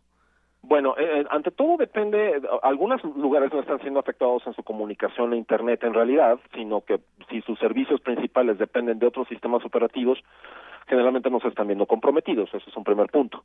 El segundo es que, eh, dado que este es un ataque a nivel de un software que llega y se mete en la computadora, no nada más que esté conectado a otro lugar, eh, sí es, es de mucho más mucho más delicado en cuanto a los procedimientos para digamos limpiar todo esto generalmente lo que va a ocurrir eh, respondiendo directamente a su pregunta de, de qué depende es que las redes en este caso tanto los proveedores de acceso a internet en este caso las empresas de telecomunicaciones así como las áreas de redes o centrales de cómputo de las instituciones organismos este gobierno etcétera etcétera pues ya estén alertados y coloquen lo que son sus firewalls, eh, estos sus cortafuegos o protectores de red, o sus sistemas de protección ante intrusos, conocidos también como IPS, que son los que protegen no a una, sino a decenas o centenas o miles de computadoras, bloqueando precisamente ese puerto, que es por el cual se está comunicando este, se está distribuyendo este, este bicho, digamos.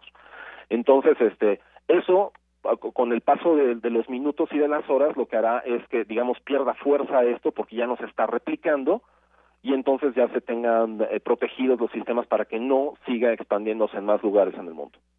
Bueno, pues yo le quiero agradecer, actuario, toda esta explicación que nos da para tratar de comprender un poco lo que está pasando. Ya pudimos aquí, eh, gracias a, nuestro ingeniero Fernando Ramírez, poder acceder a este mapa y justamente estamos viendo esos puntos que usted nos platicaba, donde está eh, siendo afectada la red. Por lo pronto, pues le agradezco mucho. Gracias a ustedes, muchísimas gracias. Buenas tardes. Muy buenas tardes. Actuario Fabián Romo, director de Sistemas y Servicios Institucionales de la Dirección General de Cómputo y Tecnologías de la Información y Comunicación de la UNAM. Esta página a la que pueden acceder para eh, conocer un poco más se llama intel.malwaretech por si les interesa saber qué lugares están siendo afectados, entre ellos nuestro país, la Ciudad de México, como nos decía el propio actuario. 2 con 21.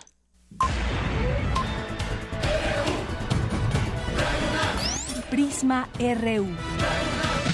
Con Deyanira Morán. Para nosotros, tu opinión es muy importante. Síguenos en Facebook como Prisma RU. Queremos escuchar tu voz. Nuestro teléfono en cabina es 55 36 43 39. Queremos conocer tu opinión. Síguenos en Twitter como arroba PrismaRU.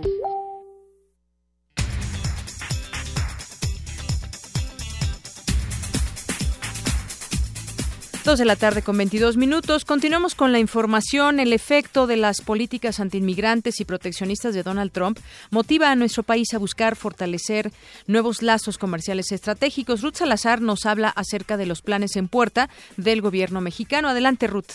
De Yanira, auditorio de Prisma RU, esta es la información. México enviará en septiembre una delegación a China su segundo socio comercial, en una misión que buscará mostrar que el país tiene alternativas ante la posibilidad de que se cancele el Tratado de Libre Comercio con América del Norte, que ha sido clave para la economía de nuestro país.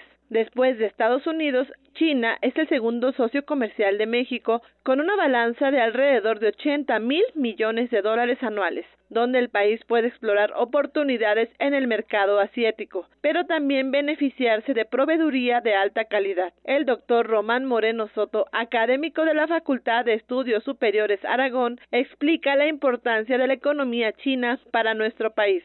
China, pues eh, además de ser el segundo socio más importante desde el punto de vista comercial de nuestro país, pues también eh, digamos que desde el punto de vista de la geopolítica, pues es la economía que ha hecho un contrapeso.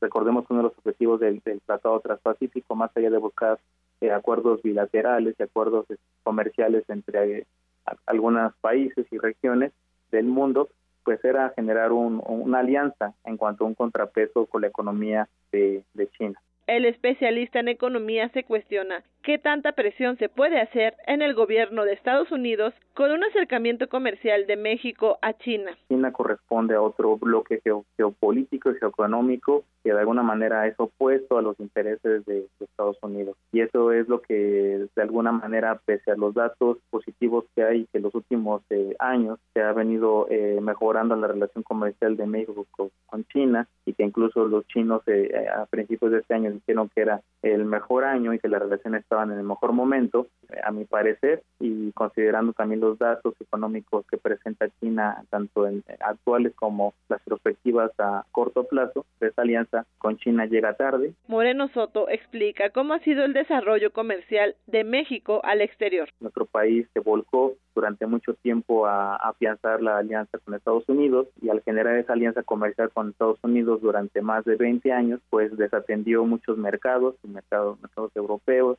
mercados asiáticos y bueno, pues eh, en esta cuestión de, de, la recomposición de la economía mundial que ha ocurrido después del 2008-2009, pues me parece que, que si bien hay ciertas oportunidades, pues nuestro país se acerca eh, tarde a, a, esta recomposición. El recién instaurado proteccionismo estadounidense abre a China nuevos caminos para posicionarse como una potencia. Coincidieron diversos especialistas. China trae como estandarte el libre comercio y por ello busca no solamente tener una economía abierta, sino también interconectada, explican. Hasta aquí el reporte de Yanira. Buenas tardes. Gracias, Ruth. Muy buenas tardes. Vamos ahora a otras informaciones. Ayer le dábamos cuenta de este asesinato de un activista allá en, en Tamaulipas. Ya tengo la línea telefónica a Guillermo Riestra. Él es vocero del colectivo de familiares y amigos de personas desaparecidas justamente allá en el estado de Tamaulipas. Guillermo, bienvenido. Buenas tardes. Ah, eh, gracias, gracias. Pues yo eh, quisiera preguntarte sobre la eh, pues las actividades, las investigaciones y la participación de todos ustedes como familiares y amigos de, personas desaparecidas en Tamaulipas, que se ve seriamente amenazada con acciones como esta que vimos ayer, eh, antier que se dio a conocer de Miriam Rodríguez, que fue asesinada. Ella había encontrado a su hija y no solamente eso, eh, sino que eh, llevó información a las autoridades para dar con las personas que asesinaron a su hija. ¿De qué, de qué tamaño estamos hablando? ¿Qué es esta impunidad allá en Tamaulipas y cómo es que pueden seguir trabajando ustedes y qué, cuáles son las acciones que van a llevar a cabo de aquí en adelante? Bueno, la, el, asesinato de la compañera es eh, un acto que por obvias razones condenamos enérgicamente. Eh, nos ha llenado de coraje a todos los familiares desaparecidos ya y a todos los colectivos. Eso es algo eh, que hay que decirlo, que no haya pasado en Tamaulipas, que la delincuencia eh, se atreviera a asesinar a, nuestra compañera. Pero más grave aún es de que esa, ese crimen se pudo haber evitado. Desde octubre del año pasado, la compañera eh, solicitó al gobernador en una reunión físicamente que ella estaba amenazada, eh, porque los delincuentes este, desde la cárcel eh, todavía eh, mandan afuera eh, en la ciudad y que estaba amenazada de muerte, que le, pidió garantías. Pero las cuestiones se agravaron aún más porque el 22 de marzo hubo una fuga de 30 reos y en esa fuga se escaparon dos de los secuestradores que ella misma aprendió y entregó a las autoridades porque las autoridades no le hacían caso. Eh, eh, eso multiplicó el riesgo de su vida. Entonces la pasó desde eh, el 22 de marzo hasta el día de su asesinato en un peregrinar por todas las instancias encargadas de la protección estatales y nacionales sin escuchar respuesta. Lo único respuesta que, que es una burla además fue eh, este un número que le entregaron para que si había algún riesgo hablara por teléfono a ese número. Que por cierto ella denunció que a ese número eh, ni al de los de emergencia nunca le contestaban Así es, se hablaba de que había rondines en su casa eh, tres veces al día, sin embargo, y también surgió esta situación de, de una fuga de, de, allá de un penal, entre las personas fugadas estaría uno de los asesinos de su, de su hija, y que fue recapturado, según dice el propio gobierno tamaulipeco. Eh, este, eso fue lo que mencionaron las autoridades, pero la verdad puede, puede que fueron dos de los 29 que se fugaron y recapturaron a uno uno todavía estaba prófugo y era la preocupación de la señora Miriam, de que uno estaba prófugo, pero además e, ella ya se sentía amenazada eh, porque este los uh, delincuentes desde los penales eh, mandan afuera, o sea, tienen poder para mandar a asesinar o seguir secuestrando. Este, y aparte la compañera era muy insistente en que esos reos eh, fueran eh, trasladados a penales federales donde ese poder que tienen este no lo hubieran podido utilizar. Así es. Por eso para nosotros eh, eh, ahí se cometió un doble crimen. uno es la omisión de las autoridades en garantizar la seguridad y haber evitado ese crimen, y la otra es la captura de los delincuentes. Por eso, en, por eso creemos que la explicación que da la autoridad es una eh, explicación eh, que omite, eh, porque debería de haber también un procedimiento administrativo y penal, por lo menos para investigar si hay responsabilidad de los funcionarios de los niveles donde la compañera Miriam denunció, perdón, donde solicitó, pidió la protección una protección que, digamos, llegó a medias. Hoy la, la Procuraduría... No, eso no es protección. Exacto, es, es un rondín que se puede hacer por cualquier lugar. y que además, eh, te lo digo sinceramente, eh, la, la Miriam, en el, a partir de que, de que, de que solicitó protección, nunca nos mencionó esos rondines. Ella nos llegó a decir que lo único que le habían dado era un teléfono de una persona, policía, para hablarle en caso de riesgo. O sea, ella nunca se percató de esos rondines, les informó. ¿Cómo? Ella nunca se percató de esos rondines. no, nunca, nunca lo supo, o sea, porque nunca nos los comentó, nos hubiera Sí, dicho, sí. incluso en los reclamos que le hizo al procurador y a la, a la Secretaría de Gobierno, Ujú. eh, ella nada más hablaba de ese teléfono que nunca funcionó para nada. y y además las autoridades dicen que actuó sola. ¿No? ¿Cómo dice? Que las propias autoridades hoy se justifican diciendo que ella actuó por su propia eh, por su propia persona, vaya, y que no informaba a las au- autoridades. Vaya, se escucha una situación por parte de las autoridades que pues no es muy no es muy buena hablando de la seguridad de ella que ya estaba amenazada. Eh, exactamente, y eso aumenta la impunidad. Porque si las autoridades no ponen, este, no cumplen con sus obligaciones, pues, ¿para qué están? Y en cuanto a ustedes, eh, Guillermo, ¿no se sienten amenazados estas eh, pues organizaciones, colectivos de familiares de personas desaparecidas? Sí, sí, para nosotros es muy grave lo que pasó con la compañera Miriam porque eh, no es algo casual. Es la primera vez que en la historia de Tamaulipas asesinan a una este, dirigente de defensora de derechos humanos y de familiares Tamaulipas. Y para nosotros esto puede ser el inicio porque, quiera hacerlo o no, eh, acallan una voz muy exigente en la con vida eh, de los desaparecidos y en la exigencia constante con la seguridad. Sí. Bien. Bueno, pues estaremos al tanto, Guillermo Riestra. Nos gustaría pues darle seguimiento a lo que está pasando con estos colectivos allá en Tamaulipas. Si usted nos los permite, pues eh, hablar con ustedes en algún momento para conocer pues qué medidas le- les está dando también el gobierno para poder apoyarlos en esta labor que ustedes muchas veces hacen, que toman en sus manos a veces las investigaciones de una manera desesperada para dar con sus familiares y amigos. Y bueno, pues en muchas ocasiones la inacción del gobierno, por más que nos digan que sí están ayudando. Le agradezco mucho, Guillermo. Gracias, gracias. Eh, También nosotros agradecemos de que se pueda difundir porque para nosotros es eh, una esperanza de que la sociedad empiece a, a despertar y a exigir a esas autoridades que, que cumplan, ¿no? Muy que bien. nada más en campañas ele- electorales prometan eh, resolver el problema de la seguridad y después dejan en el abandono a los que a los optantes. ¿no? Muy bien. Pues Guillermo Riestra, muchas gracias. Sí, gracias.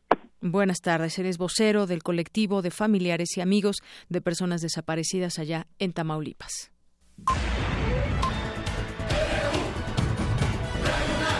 Prisma RU.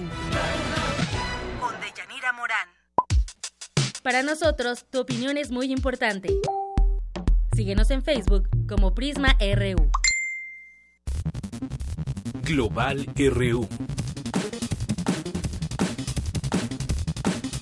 Saludo con mucho gusto a mi compañero Eric Morales, que nos tiene la información más relevante a nivel internacional. Eric, buenas tardes. ¿Qué tal, Deyanira? Muy buenas tardes. Pues esta tarde hay una especie de pánico colectivo en redes sociales por este ciberataque que precisamente se está llevando a cabo este, este viernes y que reportan diversos medios de comunicación. Vamos a detallar la información porque varias compañías y empresas en todo el mundo están sufriendo este viernes un ataque informático que infecta y bloquea los ordenadores y acto seguido pide el pago de un rescate para recuperar los datos. Diversos medios de prensa indican que la campaña masiva de ransomware, tipo de ataque en el que se pide dinero a cambio de liberar el acceso, bloqueó sistemas informáticos en empresas de Reino Unido, Estados Unidos, China, Rusia, España, Italia, Vietnam y Taiwán, entre otros países alrededor del mundo.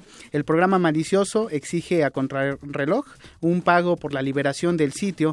Algunas compañías optan por pagar, aunque los expertos en seguridad no lo recomiendan, entre otros motivos porque el pago de un rescate no es garantía de que se pueda recuperar la información cifrada por este virus. En una de las instituciones afectadas, por ejemplo, es el Servicio Nacional de Salud de Reino Unido. Por este motivo, varios hospitales y centros médicos se han visto obligados a no admitir a pacientes. En México, alrededor del 89% de los ciberataques tienen motivaciones o están relacionados con temas financieros y de espionaje, reveló la Cámara Nacional de la Industria Electrónica de Telecomunicaciones y Tecnologías de la Información. Y bueno, pues como mencionaba, pues eh, hay una especie de pánico colectivo en redes sociales por este ciberataque. Se dice Rusia, las agencias de inteligencia Rusia dicen que se podría ser originado en China, aunque el mensaje que aparece cuando, cuando ya te piden algún rescate por, por tus datos, eh, dicen que, que están en rumano, pero mm, las agencias rusas han dicho que, que está en rumano, pero que eh, se nota que no lo escribió uh, alguien nativo de, de ese país. Y, y- bueno, pues China también menciona que, que fueron los rusos, es decir, hay una especie de desinformación y, y, pues hay especulaciones sobre este tema. Así sobre todo tenemos aquí abierto este mapa del monitoreo. Hace unos minutos eh, tenía menos puntos verdes, que es como se están identificando los puntos más afectados, los lugares más afectados. Y ahorita, pues bueno, ya aparece también, eh, había un punto en México, aparecen ya dos puntos, como si se fuera extendiendo este problema. Eh, toda Europa Central está, está copada de estos, de estos problemas. También muchos puntos en Estados Unidos y otras partes también de, de que hay aquí en América Latina, según este mapa que estamos viendo y que hace unos momentos nos revelaba eh, un actuario de la UNAM eh, en torno a este tema. Si quieren ver cómo está esta, este mapa, pueden entrar a intel.malwaretech.com y ahí nos podemos dar cuenta de la grave afectación. Se tienen más o menos que son 74 países los afectados. Así es, en más de 45 mil empresas alrededor del mundo y bueno, se, se tenía la información de que las primeras afectadas habían sido compañías telefónicas, pero hay, ahora también pues las empresas bancarias han dicho que a sus usuarios que tengan cuidado con las, las operaciones vía internet que, que realicen y que sobre todo sean muy precavidos con, con la información que, que manejan. Desde luego estaremos muy, muy al pendiente de lo que suceda respecto a este tema. En otra información, hace un año la expresidenta brasileña Dilma Rousseff fue destituida de su cargo luego de que fuera acusada e investigada por presuntos actos de corrupción. Estas pesquitas aún no han comprobado dichas acusaciones. Eh, con él, con el presidente eh, conservador Michel Temer, quien llegó al poder, eh, pues ha sido un año difícil para él porque pues desde que llegó al poder fue catalogado por la oposición como un golpista parlamentario y ahora el país se enfrenta a una cifra récord de desempleo y el mandatario no está también exento de señalamientos por corrupción. El próximo año, en 2018, habrá elecciones presidenciales en las que con base en los sondeos el expresidente socialista Luis Ignacio Lula da Silva lleva la ventaja en la preferencia del voto. Sin embargo, el exmandatario también enfrenta cinco investigaciones por corrupción y de ser declarado culpable no podrá participar en los comicios. En ese sentido, Lula da Silva fue interrogado durante cinco horas por el juez brasileño Sergio Moro. El expresidente declaró que aunque le parece injusto el proceso, dará la cara para, para limpiar su nombre. Escuchemos lo que mencionó. Como considero ilegítimo? Como considero que este proceso es ilegítimo y la denuncia una farsa, estoy aquí en respeto a la ley, en respeto a nuestra constitución, pero con muchas objeciones al comportamiento de los fiscales de Lavallato. Luego de este interrogatorio, asistió a un meeting con sus simpatizantes. Ahí declaró que está listo para ser nuevamente candidato a la presidencia de su país. Escuchemos a Lula da Silva. Estoy vivo y me estoy preparando para volver a ser candidato a presidente de este país. Eu nunca, Nunca tuve tanta voluntad como ahora. Lula da Silva ha reiterado que hay, hay un señalamiento judicial eh, en su contra, un ensañamiento en este caso, por lo que pide que su proceso se realiza se realice con transparencia. En otra información, miles de personas salieron a manifestarse en más de 30 ciudades de Estados Unidos para exigir al gobierno de Donald Trump que tome medidas urgentes contra el cambio climático y que continúe con lo establecido en el Acuerdo de París firmado apenas el año pasado. Esto en el marco del Consejo del Ártico que se llevó a cabo en Alaska, donde participaron representantes de Canadá, Noruega, Finlandia, Islandia, Suecia, Dinamarca, Rusia y Estados Unidos. Allí el secretario de Estado de la Unión Americana, Rex Tillerson, aseguró que el gobierno de Donald Trump, que en, que en ese gobierno hay prioridades antes que la lucha contra el cambio climático. En los Estados Unidos estamos revisando varias políticas importantes, incluyendo cómo la administración Trump abordará el tema del cambio climático. Estamos al tanto de que cada uno de ustedes tiene un importante punto de vista y deberían saber que vamos a tomar el tiempo para entender sus preocupaciones. No vamos a apresurarnos a tomar decisiones, vamos a trabajar para tomar la decisión correcta para Estados Unidos. En ese foro, los representantes de otros siete países expresaron al representante estadounidense el deseo de que Estados Unidos continúe con lo establecido en el Acuerdo de París, pues aseguraron que las acciones contra el cambio climático deben ser inmediatas. Y bueno, pues Donald Trump sigue mostrándose eh, renuente a, creer en el cambio climático y pues sigue eh, muy escéptico y continúa mencionando que es un un invento por los chinos. Ojalá que, que el cambio, que el, Acuerdo de París siga, porque recordemos que este programa de la ONU, pues depende en mucho, muchos sentidos de la buena voluntad y de las donaciones, sobre todo de Estados Unidos. Muy bien, pues muchas gracias, Eric. Nos escuchamos el lunes, de Hasta el lunes, buenas tardes. Queremos conocer tu opinión. Síguenos en Twitter como arroba PrismaRU. Melomanía RU.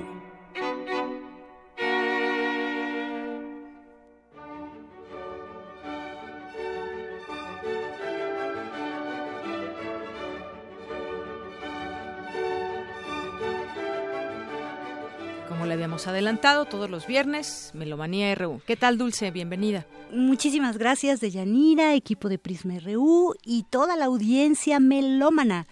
Vamos a hablar de tres conciertos. Estamos escuchando Mozart, La Finta, Chémplice. Eh, es una ópera bufa de cámara de Mozart que se estrena hoy viernes a las 8 de la noche en el Teatro Julio Castillo, atrás del Auditorio Nacional, con la Orquesta de Cámara de Bellas Artes. Ustedes recordarán, como habitualmente hemos inclusive promovido algunos de sus conciertos. Ellos se presentan normalmente los jueves en la Sala Manuel M. Ponce y los domingos gratuitamente en el Conservatorio Nacional de Música. Pues en lugar de estas dos sedes, esta semana hacen este proyecto junto con el Estudio de Ópera de Bellas Artes y Alberto Villarreal como director de escena. El director concertador, nuevamente, José Luis Castillo, quien ustedes saben dirige el CEPRO Music, pero también la Orquesta de Cámara de Bellas Artes. Algo muy bueno para los niños, el domingo es a las 12 del día, se les puede llevar y van a estar muy divertidos, y también para nosotros los adultos.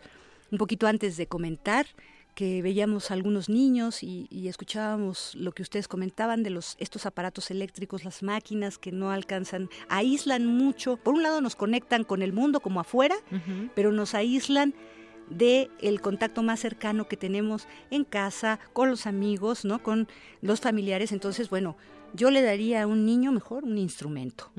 Mejor que un iPad. El que quiera, pero un instrumento. Primero empecemos con un instrumento, un tecladito, una flautita.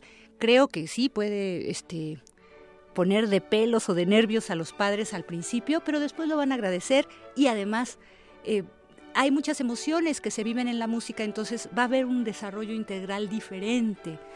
Eh, muy, muy diferente. Entonces, bueno, pues queda la invitación. El boleto cuesta 80 pesos con los descuentos habituales. Yo creo que es muy accesible. Y si quieres, ahorita que ya se va a Mozart, vamos ahora con esto que tenemos pendiente de la Orquesta Sinfónica del Instituto Politécnico Nacional que en esta temporada ha continuado con una celebración que dice la música y las manifestaciones artísticas como la literatura y las artes plásticas. En esta primera temporada, música, imágenes e imaginación. Dionisio versus Apolo con la Orquesta Sinfónica del Instituto Politécnico Nacional, así se llaman estos conciertos. Bueno, pues ahora el violinista argentino Pablo Sarabí nos va a ofrecer una pequeña invitación para que asistamos mañana a las 13 horas al auditorio ingeniero Alejo Peralta en el Centro Cultural Jaime Torres Bodet, el queso que le llaman, ubicado en la avenida Wilfrido Maciú, casi esquina con la avenida Instituto Politécnico Nacional en Zacatenco. Bueno, pues este, esto mañana es a las 13 horas. El maestro Sarabín nos va a platicar un poquito en qué consiste, pero yo quisiera decirles además de este gran violinista que además ha ganado el premio Conex en 1999, que es concertino de la Orquesta Filarmónica de Buenos Aires y de la Academia Bach de Buenos Aires, que tiene tres libros sobre el violín, uno que se llama Lutería Italiana en Argentina, un Guarnieros en Buenos Aires el segundo y Obras Maestras de la Lutería Italiana el tercero. Entonces, bueno, es toda una eminencia. Él nos invita al concierto de mañana.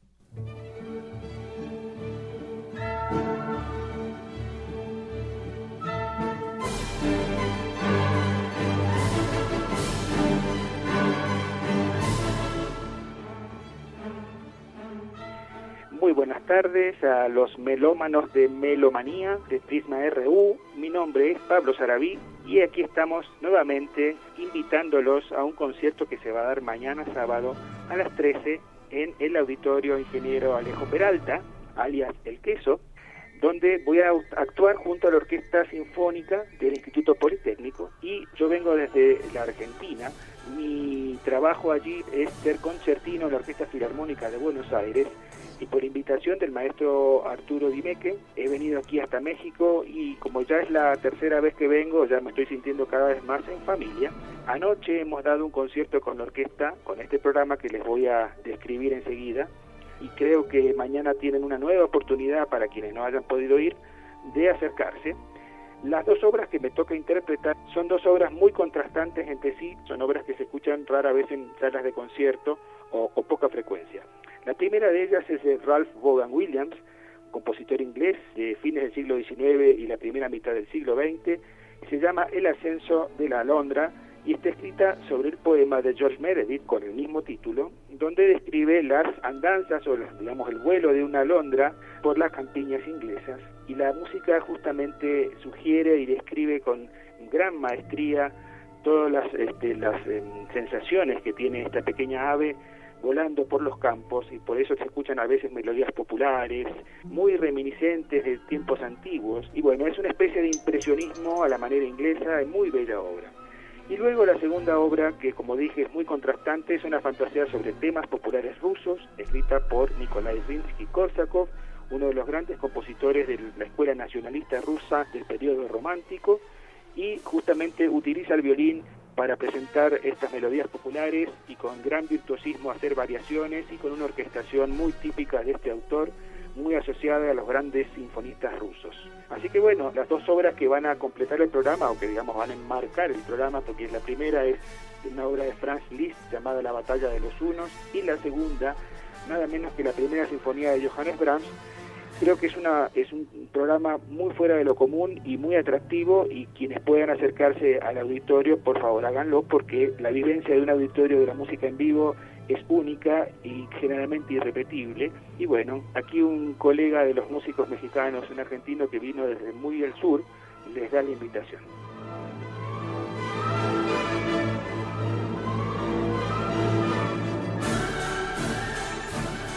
Esa, esa música que escuchamos ahora es de Rimsky-Korsakov, un poco para eh, habituarnos en lo que va a ser este programa. Como él dice, bueno, pues va a ser Brahms porque también esta orquesta está tocando cada fin de semana distintas obras sinfónicas de Brahms. Ahora la primera es el Festival Brahms Sinfónico dentro de todo este asunto de las manifestaciones artísticas como la literatura y las artes plásticas con la música. y ahora vamos a Camarísima. Camarísima es un festival de música de cámara que se hace en el CENART.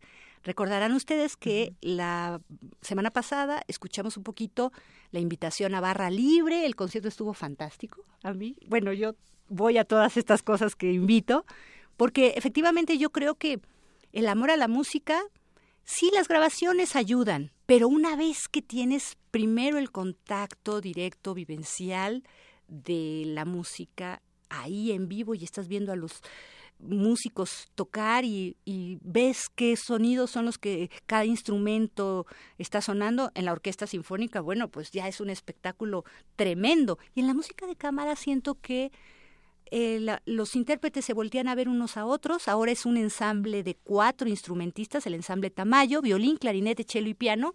Es la conformación del cuarteto para el fin de los tiempos de Olivier Messiaen y después muchos otros eh, compositores y muchos otros uh, autores del siglo XX y XXI han incurrido en esa porque esto se compuso en 1941, se recuerdan cuando él estaba en el campo de concentración y eran los instrumentos que tenían pues a la mano y él el piano desvencijado. Y que nos ha dicho que es algo mucho más íntimo, ¿no? Así es, es muy íntimo porque está el violín, el clarinete, el cello y el piano y entonces podemos ver hasta cómo son sus partituras y cómo se ven entre ellos y cuándo entra la música y todo, entonces nos sentimos partícipes. Escuchemos la invitación que para esto nos hace el chelista Gregory Daniels, que también es director del ensamble, y ahí nos despedimos de Yanira. Muy bien. Muchísimas gracias por su atención. Muchas gracias, Dulce. Igualmente. Buenas tardes, amigos de Melomanía de Prisma RU. Me llamo Gilberto Amaro, soy tenor de la Ópera de Bellas Artes y los quiero invitar a que nos acompañen mañana, sábado 13 de mayo, en punto de las 19 horas, en el Centro Nacional de las Artes, Sala Blas Galindo, con el programa Camarísima. Concierto, sonoridades y sueños, el ensamble Tamayo, la maestra soprano Iracema Terrazas y su servidor Gilberto Amaro, con obras como Sarabandeo del maestro Arturo Márquez, Meditación de T.I. del maestro Massenet, Suspir de Gustavo Campa, Trío número uno de Dimitri Sostakovich, Un tiempo detenido del maestro Javier Álvarez y mi participación en la obra Soy un sueño del maestro Eduardo Angulo, obra que se comisionó por el patronato del Centro Cultural Roberto Cantoral para el concierto Letras y Notas del siglo XXI. A continuación, el maestro Gregory Daniels dará una explicación más completa y más profunda del programa Sonoridades y Sueños.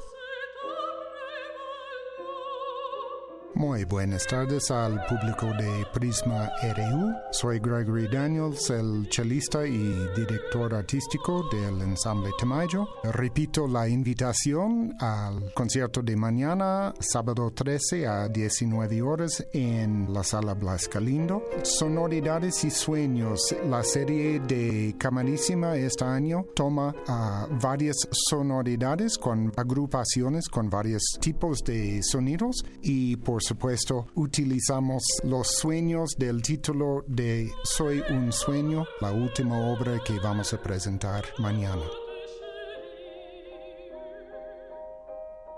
No lo olvide, los esperamos mañana, sábado 13 de mayo, a las 19 horas, en el Centro Nacional de las Artes, Sala Blas Galindo, el ensamble Tamayo, la maestra Iracema Terrazas y Gilberto Amaro, tenor. Además, me gustaría invitarlos al segundo concierto que vamos a presentar con un programa completamente distinto, con el título de La música sin fronteras. Y este concierto se presentará el domingo 28 a la una de la tarde en la misma sala Blas Galindo del Centro Nacional de las Artes. De esto vamos a estar Nacional de las Artes. De esto vamos a estar platicando con ustedes muy pronto. Prisma RU. Bien, continuamos y vamos a escuchar la entrevista que realizaron mis compañeros Virginia Sánchez y Antonio Quijano a José Antonio Gutiérrez, un joven invidente que se graduó como licenciado en música con especialidad en piano. Adelante. José Antonio López Gutiérrez es un joven invidente que se graduó como licenciado en música con especialidad en piano. En su examen profesional ejecutó 12 preludios y fugas de Johann Sebastian Bach. Conozcamos más sobre este brillante y musical universitario. Nací en el Distrito Federal en el año de 1988. Desafortunadamente y afortunadamente al mismo tiempo soy hijo único.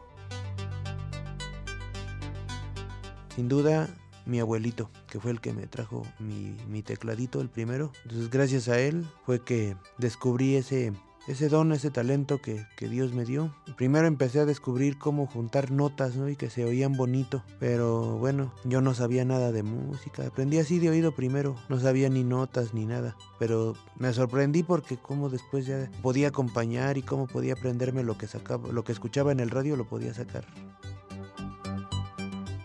Ya cuando estudié música en forma, pues creo que el, mi mayor reto fue el, el rondó a la turca. En ese momento era como mi mayor reto. Yo recuerdo que no era de los juegos comunes de todos los niños, sino yo jugaba más bien a la radio, me gustaba mucho, hasta decían que yo era un radio caminando porque como me aprendía todos los comerciales. Y pues todo lo de lo que escuchaba del radio, jugaba mucho con algunos compañeros ahí en la escuela, que también luego les gustaba. O si no, luego jugaba mucho a que viajaba en el pecero, ¿no? En el transporte público o en un carro, donde y que ya me aprendía yo todas las rutas de la ciudad, ¿no? Y que ahora vamos acá, que ahora voy acá, que ahora voy a Tlalpan, que ahora voy a cualquier lado. Esos, esos eran mis juegos de niño. Mm, mi pasión así son las baladas románticas de los años 70 y 80. Eh, José Luis Perales.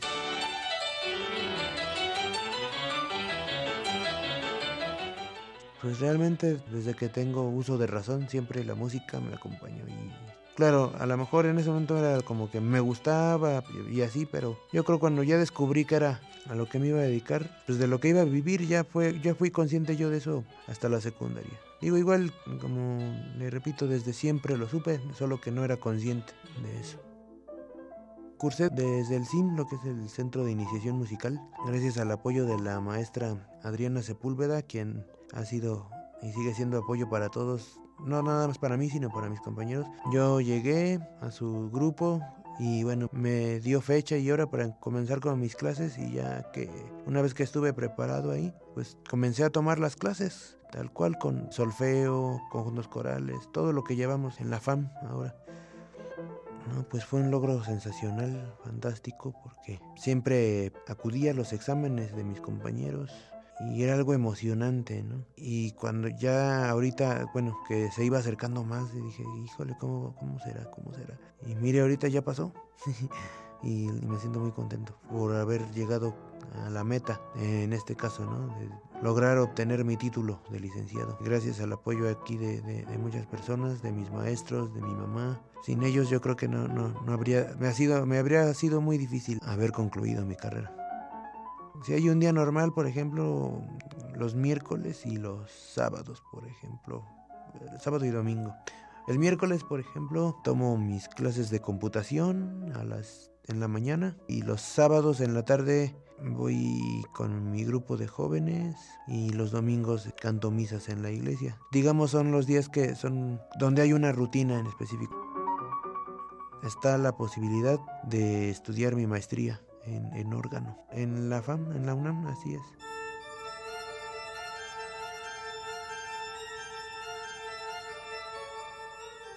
En primer lugar, a, Dios, que es el que me dio el talento. Yo creo que no, no, no hay que dejar de, de, agradecer. En segundo lugar, a la maestra Adriana, con, con todo mi cariño, en tercer lugar, a la FAM, a la Escuela Nacional de Música, ahora la Facultad de Música, por eh, abrir sus puertas desde muchos años a los compañeros ciegos y a mis maestros que siempre estuvieron en mi formación académica desde pequeño hasta ahora, que siempre han estado dispuestos a trabajar conmigo. Siempre encontraron los medios, siempre encontraron la forma en que yo pudiera aprender la música y que me tuvieron paciencia y, todo, la, y toda la disposición. Pues primero que escojan la carrera que les guste, que encuentren lo que realmente les apasiona y los motive y que lo hagan con amor porque realmente les gusta, ¿no? Muchas veces pasa que lo hacemos porque por hacer, ¿no? O por cumplir la expectativa de otros, ¿no? Y a veces no hacemos realmente lo que nos gusta, es buscar realmente cuáles son cuál es la vocación que sienten, ¿no? Eh, búsquenlo y siéntanse libres de estudiar y hacer lo que les guste. Si empezamos por ahí, creo que va a ganar mucho porque y una vez que acabas de estudiar y aparte trabajas en lo que te apasiona y en lo que te gusta, ni, ni siquiera, yo creo a veces, ni siquiera es, le llamas trabajo, ¿no? Es, es pasión. Ahora que te pagan por hacerlo, pues imagínate, ¿no? Qué, qué bendición, qué, qué dicha tan grande, increíble. Entonces a eso los invito. Para Radio UNAM, Virginia Sánchez y Antonio Quijano. Bien, pues una gran historia, la de este licenciado en música. Eh, con especialidad en piano. Bueno, pues ya con esto nos despedimos. Muchas gracias por su atención. Les debemos los deportes con Isaí Morales. La próxima vez le damos media hora. Bueno, pues nos despedimos aquí en los micrófonos de Yanira Morán. Gracias a todo el equipo. Gracias a usted que nos sintoniza todos los días de lunes a viernes en punto de la una de la tarde. Y nos escuchamos el próximo lunes.